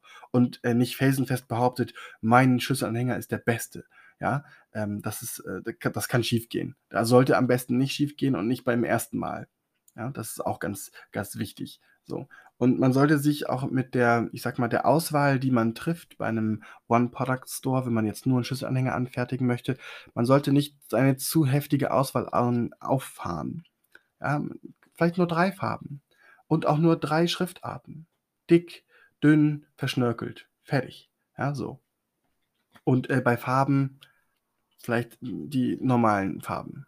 Fünf, sechs Stück, so, fertig. Schwarz und Weiß zähle ich nicht als Farbe, damit das klar ist. Ne? Das ist natürlich logisch. So, und dann ähm, hat man natürlich, sagt man sich so, okay, ich habe jetzt hier fünf, sechs verschiedene Schlüsselanhänger mit drei verschiedenen Schriftarten, mit 20 Zeichen auf jeder Seite, ähm, kostet x Euro. Bumm, mache ich. Qualitativ Du musst natürlich gucken, dass du dir selber sagst, okay, gebe ich jetzt eine Garantie zum Beispiel? Möchte ich dem ein Jahr Garantie geben, dass, oh, was soll ich sagen, hm, der Druck hält, die Farbe auf dem Druck hält, der Schlüsselanhänger an sich am Schlüssel hält, dass nichts aufreißt. Möchtest du das machen? Dann musst du dir gewiss sein, dass das Ding auch ein Jahr lang hält. Gibt der Hersteller zum Beispiel Garantie auf dieses Teil und du sprichst mit ihm und sagst, okay, wenn ich das jetzt veredel und das beflocke, oder bedrucke, habe ich immer noch ein Jahr oder zwei Jahre Garantie auf dieses Stück, weil ich es ja schon veredelt habe. Wenn er dem zustimmt, kannst du gerne auch zwei Jahre geben. Das heißt, du bist ja nur derjenige, der dieses Produkt nachher ähm, einfach nur veredelt und hast du aber auf das Rohprodukt plus deine Veredelung, die natürlich abgesprochen sein muss, auch immer noch zwei Jahre Produktgarantie oder ein Jahr, dann kannst du das gerne bei dir publizieren. Dann kannst du sagen, hey, das ist hier zwar natürlich individuell angefertigt und vom Umtausch ausgeschlossen, wenn jetzt dir der Schlüsselanhänger nicht gefällt, aber du hast eine Garantie von x Jahren. So, auf diesen, auf diesen Schaden, wenn er kaputt geht. Und ähm, ja, das kannst du dann einführen und das, ähm, man sagt heute ja, das ähm, entwickelt ein bisschen Trust. Ja? Du kannst einfach den Leuten mehr Vertrauen geben und sagen, hey, auf unsere Sachen hast du x Jahre Garantie und natürlich nur, wenn man das ordnungsgemäß benutzt. Und du musst dann auch die Erfahrung aufbringen, zu wissen, okay, wie entstehen diese Schäden? Kann man, kann man wirklich sagen, sorry, aber das geht so nicht? Sorry, ich musste gähnen. Kann man dann sagen, oh, sorry, das geht so nicht, weil ähm, du hast den so und so benutzt? Ähm, man sieht leider, dass das so und so benutzt wurde, als ich sage jetzt mal Hundespielzeug oder so. Ähm, oder da hat ein Hund dran geknabbert und der ist dann kaputt gegangen. Und dann sagen die, ja, wir hätten gern neun. Dann sagst du, sorry, aber das sind Hundebissspuren oder deine Katze hat drauf rumgebissen oder so. Kannst du natürlich sagen, sorry, das ersetze ich nicht. Geht alles, ja. Dann ist es natürlich so, dass du, wenn du das alles abgecheckt hast, auch wissen musst, dass du irgendwann mal Steuern zahlen musst. Das heißt, du musst auch in dem ganzen Kladderadatsch auch deine Steuern wieder zurücklegen. Das hatten wir ja schon in einigen Podcasts, dass man die Steuern immer wieder zurücklegt, dass man am Ende sagen kann, okay, ich habe hier jetzt gerade 5.000, 6.000 Euro mit Schlüsselanhängern verdient, ich muss aber auch noch Geld zurücklegen. Ja, also das ist ganz wichtig. Wenn ihr das nicht macht, uh, das gibt Ärger. Wenn ihr nicht wisst, wie viele zurücklegen sollt, sprecht mit einem Steuerberater. Ja, der kann euch immer sagen, wie viel Prozent von jedem Euro man an Steuern im besten Fall zurücklegen sollte. Ich mache das hier nicht, weil das ist jetzt hier keine Rechtsberatung und auch keine Steuerberatung. Ja, das sind nur Empfehlungen und auch eigene Meinung und Erfahrung, die ich natürlich immer wieder gern teile, aber auch äh, mich natürlich belehren lasse. Ja, also wenn ihr andere Sachen gehört habt oder Tipps oder so, schreibt sie mir gerne in die Kommentare oder schreibt mir eine E-Mail, schreibt mir bei Instagram, schreibt mir beim, bei, bei Anchor, bei Spotify, wo auch immer. Ja, ich bin immer sehr aufschlussreich ähm, da, was das angeht, was Kritik oder auch Anmerkungen angeht. Mit diesen Sätzen beende ich dann quasi die Odyssee des ähm, Schlüsselanhänger-Imperiums und ähm, freue mich natürlich auf die Feedbackrunde, die jetzt gleich im Anschluss kommt. Und ähm, da habe ich wieder einmal, ich habe leider immer noch keinen Jingle. Wenn jemand einen Jingle hat, her damit. Immer her damit. Ja, ich weiß noch nicht. Ich glaube, ich schaffe es in den nächsten drei Folgen einen Jingle zu machen für gewisse Themen. Ja, vielleicht lasse ich jemand anderes immer sagen, so, hey, wir beginnen mit der Feedbackrunde. Ja, muss ich mal gucken, wen ich da finde. Also wäre auf jeden Fall witzig. So, also Feedbackrunde. Ich höre das immer wieder, dass viele Leute beim Arbeiten nebenbei meinen Podcast hören, weil meine Stimme so beruhigend ist. Das finde ich äh, sehr angenehm. Vielen Dank dafür. Ähm, ist natürlich immer nett zu hören, dass die Stimme angenehm ist, gerade beim Arbeiten nebenbei. Und ähm, ja, dass ich auch nicht zu schnell rede, hat man mir auch gesagt. Ich habe am Anfang ganz oft die Angst gehabt, sorry, hm, dass man mir gesagt hat, oh Tarek, das war ein bisschen zu schnell. Du redest echt wirklich schnell. Aber manchmal ist es so, dass ich mich selber dann, ich, ich habe hier gerade ein Fenster aufgemacht, Entschuldigung, ähm, dass man manchmal er, erfährt so, oh Mist, das war zu schnell oder nee, das ist noch im Rahmen. Ne? Also die Stimme und die Schnelligkeit, erstmal herzlichen Dank. Ich habe natürlich jetzt schon die siebte Folge hinter mir und einige Stunden schon gesprochen. Da übt man das natürlich einigermaßen. Finde ich auch total cool, macht auch echt irre Spaß. Auch das Feedback auf, aufgrund meiner Stimme, die ich fast immer wieder zu hören bekomme. Also das ist eigentlich so der, der häufigste Punkt, wo ich sage so, ey, danke schön, ne? Danke. Also das geht runter wie Öl.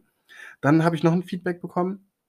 Äh, also natürlich ein positives, äh, negativ kommt gleich. Ich mache dann immer lieber erst die gute Nachricht. Und zwar auf meine letzte Instagram-Aktion, die ich gemacht habe, wo die Leute mir über Instagram zuschauen konnten. Das fanden die ganz interessant und sie haben gesagt, wenn ich dann diese Aufnahme mache, Vielleicht sollte ich so einen Termin reinstellen bei Instagram, dass die dann dem nächsten Podcast schon bildlich folgen können, auch wenn sie ihn natürlich noch mal hören wollen würden, ja?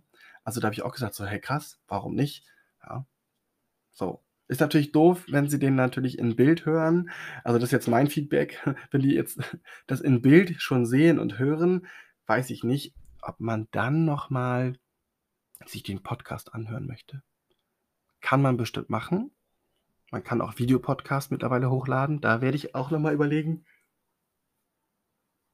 vielleicht ab Folge 10 zu starten. Das kann auch ganz interessant sein. Ähm, du, ich bin für alles offen. Hässlich bin ich jetzt auch nicht, habe ich mir sagen lassen. Ähm, bei meinem letzten Instagram ähm, hieß es auch, dass ich ja eigentlich ähm, von der Stimme her sehr sympathisch bin. Und als man mich dann gesehen hat, war man auch überrascht, dass ich tatsächlich, ja, ich würde jetzt nicht sagen, ähm, optisch gut aussehe, sondern dass ich halt auch eine angenehme Erscheinung habe, sozusagen. Also ich wurde jetzt nicht angebaggert oder so, aber mir wurde gesagt, dass es dann doch eine angenehme, positive Erscheinung ist, zusätzlich zu der Stimme, die ich habe. Also erstmal dafür auch nochmal Dankeschön. Ja. Dann äh, kommen wir zu dem nächsten Feedback. Das ist quasi der letzte Punkt ähm, zu dem Feedback. Danach gibt es dann wieder die äh, leichte Kritik und ähm, ja, die Hater, die lasse ich einfach mal weg. Die sind noch zu wenige, als dass ich darauf eingehen muss. ja, geil. Es sind noch zu wenige. Ja, ich warte, bis es genug sind, um dann, um dann so Hate-Videos zu machen. Nein, Quatsch. Ähm, und der letzte Feedback-Punkt, der positiv aufgefallen ist, ich habe tatsächlich jetzt mal meine Folgen durchnummeriert. Ja, das kam richtig gut an. Und ähm, also ja, gut, das war so ein, so ein, so ein zweiter ähm, Feedback. Und ähm, da habe ich natürlich gesagt, was, was soll ich tun, ne? äh, wie mache ich das besser? Da hieß es ja, mach eine Raute vor, mach eine Zahl vor und ähm, wenn man dann was gehört hat in deinem Podcast, dann weiß man auch, welche Folge man hört. Oder man hört jetzt irgendwie deinen Podcast und stellt fest, man fängt bei Folge 5 an, obwohl es eigentlich noch Folge 1, 2, 3, 4 gibt. Und da kann ich nur sagen, ja, sorry, ihr könnt auch querbeet hören. Also meistens sind sie unabhängig voneinander. Nur die ersten paar Folgen sind natürlich ineinander verstrickt, weil man natürlich erstmal den Anfang finden muss warum man das Ganze startet und langsam aufbaut, damit die Leute auch wissen, okay, was für ein Background hat man, warum hat man diesen Background, ähm, warum macht man einige Dinge so und so. Und dann äh, endet man nachher in einem Live-Video plus Podcasting, dass man das ähm, so abwickelt. Also dafür nochmal ähm, von, dem, von dem letzten dritten Feedback, das ich aufgeschrieben habe, mit der Nummerierung, das kam sehr gut an. Ähm, das nächste Ding, äh, wird ähm, sicher, sicher nicht lange auf sich warten. Dann kommen wir zu den, zu den unschönen Dingen, aber auch eigentlich die, die wichtigsten Sachen, die ich ähm, so in den letzten Wochen immer geschickt bekommen habe, und zwar die Kritik, die ich äh, bekomme. Ja, da werde ich gleich ein bisschen aufgeregter und schneller, weil ich das eigentlich total aufregend finde. Also, Kritik ist immer viele Leute sagen mir immer nach, ähm, ich ich sei wie so ein kleines Kind und können dir keine Kritik ab. Das Witzige dabei ist aber, meistens bin ich selber wütend über mich selber. Ja, ich rege mich dann über mich selber auf und denke mir nur so: „Oh, wie wie dumm kannst du sein“, ne? Und, ähm, ich nehme hier immer Kritik an, jedes Mal, auch von vielen Leuten, die immer denken: „Ja, äh, du du nimmst das äh, du nimmst das immer so persönlich.“ Natürlich ist Kritik auch etwas Persönliches, aber ich denke dann, während ich das schon bekomme, macht mein Gesicht irgendeinen Ausdruck, keine Ahnung, wahrscheinlich einen blöden Ausdruck, und ich denke fieberhaft darüber nach: „Fuck, wie kann ich das verändern? Wie kann ich das, ähm, besser machen? Wie kann ich das steuern?“ Und, ähm, dann denken die Leute immer so, ich bin direkt beleidigt und hasse sie. Aber ich muss ganz ehrlich sagen, bin ich nicht. Ich bin auch kein nachtragender Mensch, es sei denn, du hackst mir 'n Arm ab, dann bin ich natürlich nachtragend, weil mir fehlt 'n Arm. Aber Dinge, die man zu einem sagt, kann man nicht zurücknehmen, das ist klar. Aber, ähm, manchmal haben sie auch 'n Grund. Und wenn du jemandem was sagen willst, was jetzt scheiße oder schlecht ist oder gut oder nicht gut ist, ja, ähm, sag es, dann geht's dir meistens besser. Der Mensch weiß, welche Meinung du von ihm hast und, ähm, du kannst vielleicht besser schlafen. Und wenn ihr euch das nächste Mal seht, dann weiß er zum Beispiel: „Oh, der hat immer Mundgeruch. Er hat mir gesagt, ich habe Mundgeruch und ich putze mir aber jeden Tag schon die Zähne, ich nehme Mundwasser“, was auch immer. Ähm, dann musst du halt nur am Kaugummi leben oder vielleicht mal zum Zahnarzt gehen oder was auch immer, ja? Es gibt ja manchmal auch Leute, die das einfach nicht verstehen, dass man 'n Kaffeemundgeruch hat, 'n Zigarettenmundgeruch hat oder wenn man Bier trinkt, ständig 'ne Bierfahne hat nach'm Feierabend und dann irgendwie immer, wenn du den nach Feierabend triffst, stinkt der nach Bier oder was auch immer. Kann man auch sagen so: „Sorry, aber dein Deo ist Kacke, ja, hol dir mal neues Waschmittel, das stinkt wie Pisse.“ So, das kannst du alles machen musst aber natürlich gucken, wie du's verpackst, ne? So, also, ja. Dann kommt es natürlich, ähm, dazu, dass wenn man jetzt zum Beispiel die Kritik, die ich bekomme, ähm, mal so aufschlüsselt, so in in in so auch wieder 3 Sachen. Ähm, die erste Kritik, die ich hatte, die habe ich ganz am Anfang schon angesprochen, und zwar, ähm, hieß es: „Tarek, du hast keinen Jingle. Du brauchst 'ne Einleitung. Du brauchst diesen Satz, den ich immer sage, so: ‚Hey, willkommen zu meinem Podcast. Ja, mein Name ist Tarek Hajduk und das ist der Podcast vom Hauptschüler zum CEO.‘“ Ähm, da hat sie gesagt eine gute Freundin von mir, die jetzt mittlerweile eine GbR gegründet hat, die ich definitiv mit ihrem Freund zusammen das nächste Mal zu 'nem Podcast einlade und auf jeden Fall 'n Interview mache, weil das wird richtig interessant, ja? Weil sie hat auch gesagt, das kommt leider zu 'nem guten Feedback wieder, dass sie sich das alles mal angehört hat und gesagt hat so: „Wow, was sie so alles an Inspiration da rausgezogen hat.“ Das freut mich natürlich, aber die beiden, die das gründen, sind auch nicht dumm. Also, das ist natürlich echt 'n 'n 'n herzensgutes, ähm, Feedback. Ähm, was natürlich als gutes negative Kritik da war, ist dieser Jingle. Ich weiß, dass ich 'ne Einführung brauche und für die gewissen Themen, die ich habe, brauche ich auch 'n Jingle. Ich arbeite fieberhaft dran, aber mir fällt einfach nichts ein. Also, ihr könnt ja mal gerne schicken, hättet ihr gern 'n Jingle, wo ich mit einer anderen Stimme spreche oder hättet ihr gern Jingle, wo jemand anderes einfach spricht, zum Beispiel Feedbackrunde, Fragerunde, Kritik oder halt einfach auch, ähm, irgendwie mit Musik hinterlegt, weil das finde ich persönlich 'n bisschen doof, aber ich lasse mich gerne belehren. Dann, äh, kam der nächste Kritikpunkt, äh, außerhalb des Jingles natürlich, dass ich, ähm, wenn ich die Abschnitte habe, wo ich ähm, wo die Zeit abläuft zum Aufnehmen zum Beispiel oder wo ich huste oder was trinke, ich stoppe die Zeit nicht, ähm, denn ich drücke hier mit meiner Maus drauf und man hört manchmal dieses Klicken. Ja, das tut mir natürlich auch leid. Was soll ich denn machen? Ich soll ich mir jetzt 'ne Silent-Maus kaufen? Ich habe hier so 'ne so 'ne Apple-Maus, ja, und die ist nun mal laut. Also, ihr könnt euch das ja mal anhören, das hört sich dann so an. So, ja, sorry. Das war auch 'n Kritikpunkt, aber na ja, gut, was soll ich machen? Ich bin halt nicht unfehlbar und, ähm, beim nächsten Mal gucke ich, dass ich, ähm, das mit irgend 'ner Maus mache, die keinen Klick macht oder so. Gibt's das überhaupt? Ja, 'n Mauspad. Ich hole mir 'n Magic Mauspad von Apple. Da da hörst du nichts mehr. Ja, dann, ähm, kommen wir zu dem nächsten, ähm, Kritikpunkt und zwar ist halt aufgefallen, dass ich halt viel persönlichen Kram erzähle plus natürlich Arbeit, aber viel persönlich. Und dazu habe ich natürlich auch 'ne gute Antwort parat und ich habe am Anfang gesagt, es muss ja immer erst etwas passieren. Also, du musst immer erst 'n Anfang finden bei einer Geschichte, damit du, ähm, darauf aufbauen kannst. Also, wenn du den Leuten sagen möchtest: „Hey, ich bin der und der und ich mache das und das. Wie ist es dazu gekommen, dass ich das mache?“ Und, ähm, da das natürlich am Ende immer erst ist, dass die Leute das dann vielleicht auch verstehen, ja, kommen wir natürlich wieder zu dem zu dem Punkt Ja, kommen wir wieder zu dem Punkt, dass man nicht hustet und die Aufnahme unterbrechen muss, sondern kommen wir zu dem Punkt, bei der Kritik, wo man sagt: „Tarek, du erzählst ziemlich viel Persönliches in deinen ersten paar Folgen und auch zwischendurch.“ Ist es natürlich so, dass die Leute wissen müssen Warum heißt der Podcast vom Hauptschüler zum CEO? Natürlich habe ich mittlerweile keine Hauptschule mehr, denn ich habe Realschule nachgemacht, ich habe einen Beruf gelernt und damit nochmal Realschule erworben, ja. Ähm, ich habe eine Firma geführt, viele Jahre lang als Geschäftsführer, also eine GmbH gegründet und, und, und. Das heißt, das qualifiziert mich natürlich nicht zu einem Akademiker oder zu einem Betriebswirt, aber ich würde mal behaupten, man ist dann schon kein Hauptschüler mehr, ne? Also aber ich habe halt mit Hauptschule angefangen und habe mich hochgearbeitet. Natürlich hätte ich gerne Abi, aber man hat mir verboten: „Nein, hör auf, mach jetzt kein Abi, das ist zu anstrengend.“ Würde ich gerne machen. Ich würde auch gerne studieren, einfach um von anderen Leuten ernst genommen zu werden. Das ist nämlich das Problem mit dieser Gesellschaft. Also, um jetzt mal auf diese Kritik zu antworten, warum ich erzähle so viel Persönliches und warum, ähm, kommt dann trotzdem noch ein bisschen Geschäft mit rein.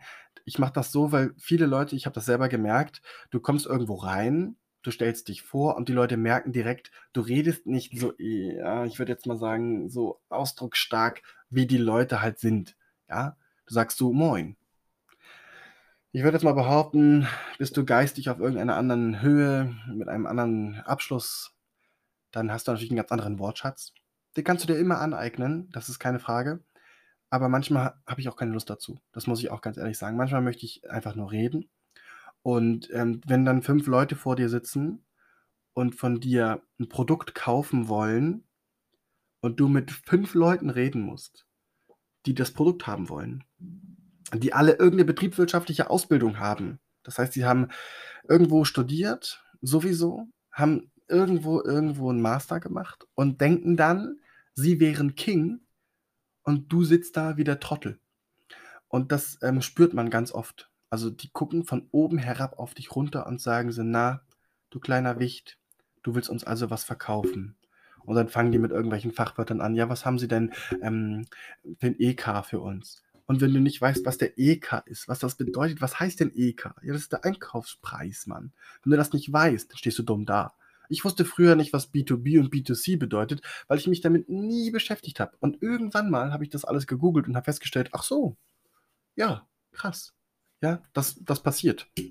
Aber, ähm, deswegen auch diese Kritik, ne? Warum immer so viel Persönliches mit bei? Einfach um den Leuten zu zeigen, dass man auch, ähm, mit einem geringeren Abschluss, vielleicht auch mal mit gar keinem Abschluss, etwas erreichen kann. Man muss nicht immer der große Überbrain sein, denn ich habe das beim beim letzten Podcast oder bei anderen Podcast, äh, schon erwähnt der Abschluss in der Schule sagt überhaupt nichts über deine Intelligenz aus. Ja. Also ich habe garantiert schon Straßenabi, mindestens äh, 'n 1,0er Abschnitt und andere Leute definitiv besser, ja. Und, ähm, ich würde mal fast sagen, da gibt es einfach nichts zu meckern. Wir sind lernfähig, extrem lernfähig. Also, es gibt einige Leute, die wollen das wirklich und andere Leute, die wollen das nicht. Und um das einfach mal so zu sagen wie soll ich das erklären? Es gibt Leute, die sind lernfähig und, ähm, sagen sich: „Okay, ich will noch nicht nicht noch mal in so eine Runde reingehen, wo fünf Leute mir gegenüber sitzen und sagen so: ‚Hm, du bist ja nur so ein kleiner Wicht und ach, du hast die Firma gegründet und das ist immer noch eine UG und das finde ich ja komisch. Warum ist das eigentlich noch eine UG?‘“ Und dann, ähm, sage ich meistens: „Ja, das hat doch damit nichts zu tun, ob ich eine UG bin oder eine GmbH.“ Dann versuche ich den Leuten zu erklären: „Sie kennen doch die Rechte und Pflichten von einer UG und einer GmbH, die sind gleich. Es ist nur weniger Startkapital. Und ich habe aber jetzt keine 25.000 Euro, weil ich das Geld, was ich da habe, das brauche ich, um anzufangen. Hätte ich 25.000 Euro, bräuchte ich keine Firma gründen, weil dann hätte ich irgendwie 25.000 Euro mit irgendeinem krassen Job gespart. Und dann brauche ich ja nicht selbstständig sein, weil ich schon so viel Geld habe, dass ich so viel Geld verdiene mit dem Job, den ich habe, dass ich, ähm, dann lohnt sich das für mich nicht. Ja. Das, ähm, interessiert die Leute aber nicht. Die denken immer nur so: „Tja, 'ne UG, wer macht denn schon sowas? Das ist ja überhaupt nichts Hochwertiges.“ Ja, aber die Leute sitzen da und sind angestellt und die haben noch nichts in ihrem Leben gerissen, außer angestellt zu sein. Ja, das ist ja das das ist dieser Fakt. Ich habe das auch einmal aus Versehen rausgehauen. Ähm, tut mir leid, dass der Feedback gerade, ähm also die Kritikrunde gerade so lustig ist, aber wenn man mir sagt so: „Ja, ähm, was haben Sie denn so vorher gemacht?“ Dann sage ich: „Ne, ich ich bin selbstständig. Ich habe vorher nichts gemacht. Schon immer.“ So, dann fragen die: „Ja, haben Sie denn studiert?“ Sage ich: „Das hat doch ja damit nix zu tun grade. Sie wollen doch was über mein Produkt wissen.“ Und dann habe ich tatsächlich rausgehauen, ähm: „Oder sagen Sie mir, wo Sie vorher Ihren Job gehabt haben und warum Sie da gekündigt haben, obwohl Sie eigentlich nur hier bei mir was kaufen wollen.“ Ja, so, das ist denn das das kommt bei den Leuten nicht so gut an, ja, weil die Leute denken: „Ja, ich bin studiert, ich führe hier grade irgendeinen krassen Lebensmittelkonzern oder irgendein krasses Einkaufscenter, äh, mit mehreren Angestellten und, ähm, habe noch nie alle davon gesehen, weil ich bin einfach schnell Abteilungsleiter von irgendwas geworden, habe aber in meinem Leben noch nie selbstständig für mein eigenes Geld arbeiten müssen als Selbstständiger. Das heißt, ich musste noch nie mich selbst, ähm, ich sage jetzt nicht erniedrigen und irgendeinen Job erledigen, der gemacht werden muss, sondern ich habe irgendwann mal einfach irgend 'n tollen Abschluss gemacht und konnte dadurch dann direkt oben in der Führungsposition einsteigen. Das kann man meistens machen, indem man sich hocharbeitet. Man kann aber auch einfach 'n akademischen Grad erreichen oder 'ne richtig gute Ausbildung bekommen und dann von vornherein oben einsteigen oder in der mittleren Ebene. Hast du Abitur, kommst du viel schneller in die Führungsebene. Hast du noch studiert, bist du noch schneller oben. So, das geht. Du kannst aber auch von ganz unten anfangen. Ja, du kannst dich auch langsam hocharbeiten, aber irgendwann kommt dieser Knaustus Knacktus, wo es heißt, du hast keinen akademischen Grad, also wirst du nicht höher in dieser Firma aufsteigen. So, machst du aber dann deine Abendschule und du studierst also, du machst dein Abitur und dann machst du vielleicht noch irgend 'n kleines Mini-BWL-Studio, zack, dann bist du in der Firma hier und dann kannst du sagen: „So Firma, hör mal zu, ich habe studiert.“ Dann sind die oberen Ränge frei. Warum ist das manchmal so? Weil die Qualifikation in Deutschland und auch in anderen Ländern noch relativ wichtig ist. Und das ist eben das, was, ähm, ich ja versuche mit diesem Podcast auch zu sagen, dass es relativ wichtig ist. Also, es ist relativ, ja? Nicht jeder ist dafür geschaffen, selbstständig zu sein. Also, es gibt viele Geschäftsführer, die werden Geschäftsführer, obwohl sie noch nie 'ne eigene Firma gegründet haben. Aber sie werden Geschäftsführer, weil sie gewisse Abläufe ziemlich gut können. Ja, ich habe schon sehr viele Geschäftsführer kennengelernt, die von großen Firmen Geschäftsführer waren, viele Jahre lang. Und ich habe auch persönlich mit ihnen gesprochen und auch viel von denen gelernt. Und dann aber wiederum wurde ich auch schon oft genug enttäuscht, ja? Also, da gibt's 'n ganz besonderen Fall, den möchte ich namentlich nicht erwähnen, aber das hat mich ich würde nicht behaupten, die Firma gekostet, aber ja, doch, ich würde sagen, es hat mich meine Firma gekostet. Also, das wäre so der Abschluss gewesen überhaupt, aber dass ähm, dass es nicht funktioniert hat, lag einzig und allein an einem einzigen Menschen, der keinen Bock hatte. Der keinen Bock hatte auf mich, weil, ähm, er wahrscheinlich eifersüchtig war auf das, was ich getan habe. Ich war deutlich jünger. Ähm, ich habe irgendwas erreicht, was er nicht erreicht hat, obwohl er in einer der größten, ähm, Konzerne, sage ich jetzt mal, in diesem Feld tätig war war wohlbemerkt, aufgehört hat, warum auch immer. Also, kann ich nicht verstehen. Meistens sagen die Leute ja immer: „Ja, ich habe andere Ziele in meinem Leben, andere Prioritäten und ich finde das so und so.“ Manchmal ist es richtig und als ich dann mit ihm gesprochen habe und das alles und erlebt habe, es waren einige Tage auch, habe ich am Ende dann festgestellt, ähm, ja, dass das scheiße ist. Also, es gibt auch Leute, die können das sehr gut alles kaschieren. Und, ähm, da ist es auch unwichtig, ob du studiert hast oder nicht. Du bist dann einfach nur 'n kleiner Pimpf, ja, der einfach nur aus seiner Stellung heraus die Macht genießt, ähm, Scheiße zu bauen und sich damit rauszureden und zu sagen: „Ja, dieser Mann hat keine Erfahrung, aus diesem Grund gebe ich diese Entscheidung ab.“ Und, ähm, du kannst natürlich auch manchmal mit Hauptschule 'ne gute Entscheidung treffen. Kannst auch mit Realschule 'ne gute Entscheidung treffen, Abitur auch und auch studiert oder nicht studiert, mit Job, ohne Job, Gesellenschein, kein Gesellenschein. Das ist manchmal gar nicht wichtig. Und deswegen mache ich ja diesen Podcast, ja, um diese Kritik mal anzureden, warum ich so viel Persönliches mit reingebe.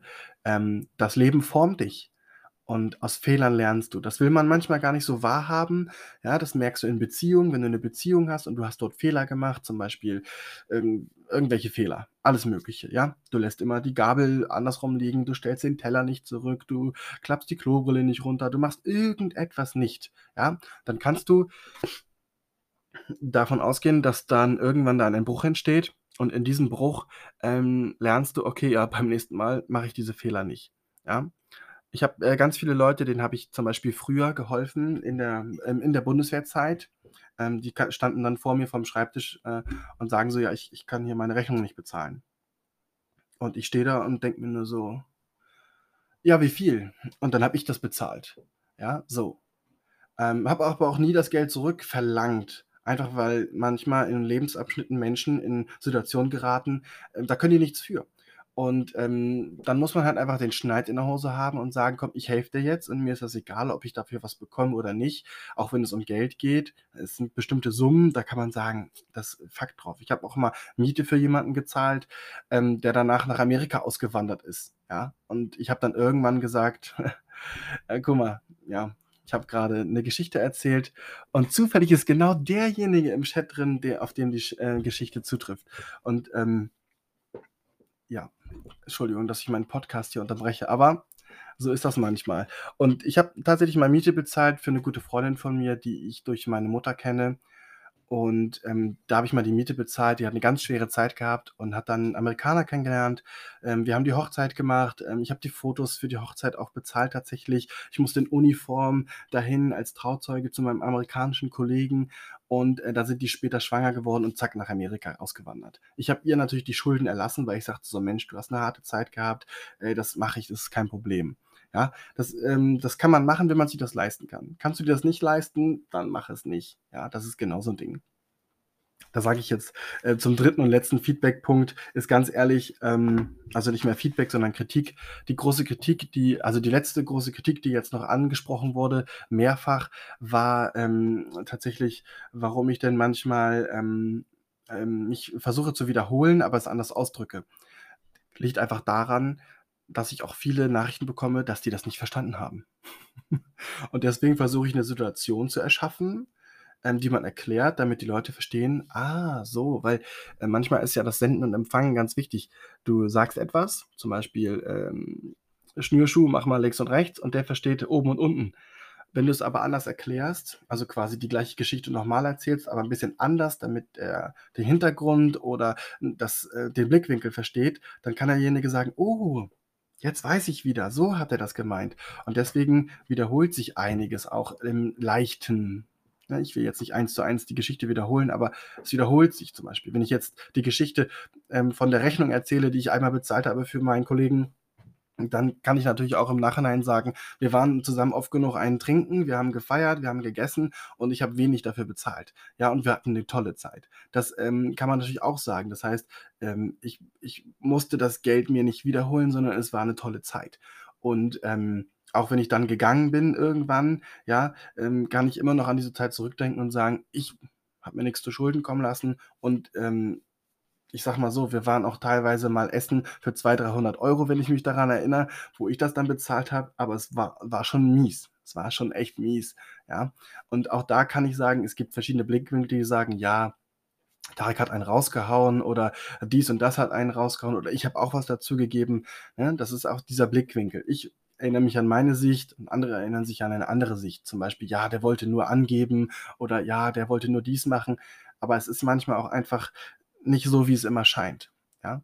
Viele haben auch gesagt, als sie mich, ähm, ähm, gesehen haben bei Instagram, beim Livevideo, die haben gesagt: „Ich wirke manchmal auch arrogant.“ Und, ähm, natürlich ist meine Stimme nicht arrogant, aber vielleicht ist mein Gesicht arrogant. Leute, die mich kennen, wissen, dass ich überhaupt nicht arrogant bin. Ja, das noch mal zu zu der Kritik, äh, jetzt, wenn man mich sehen kann bei Instagram.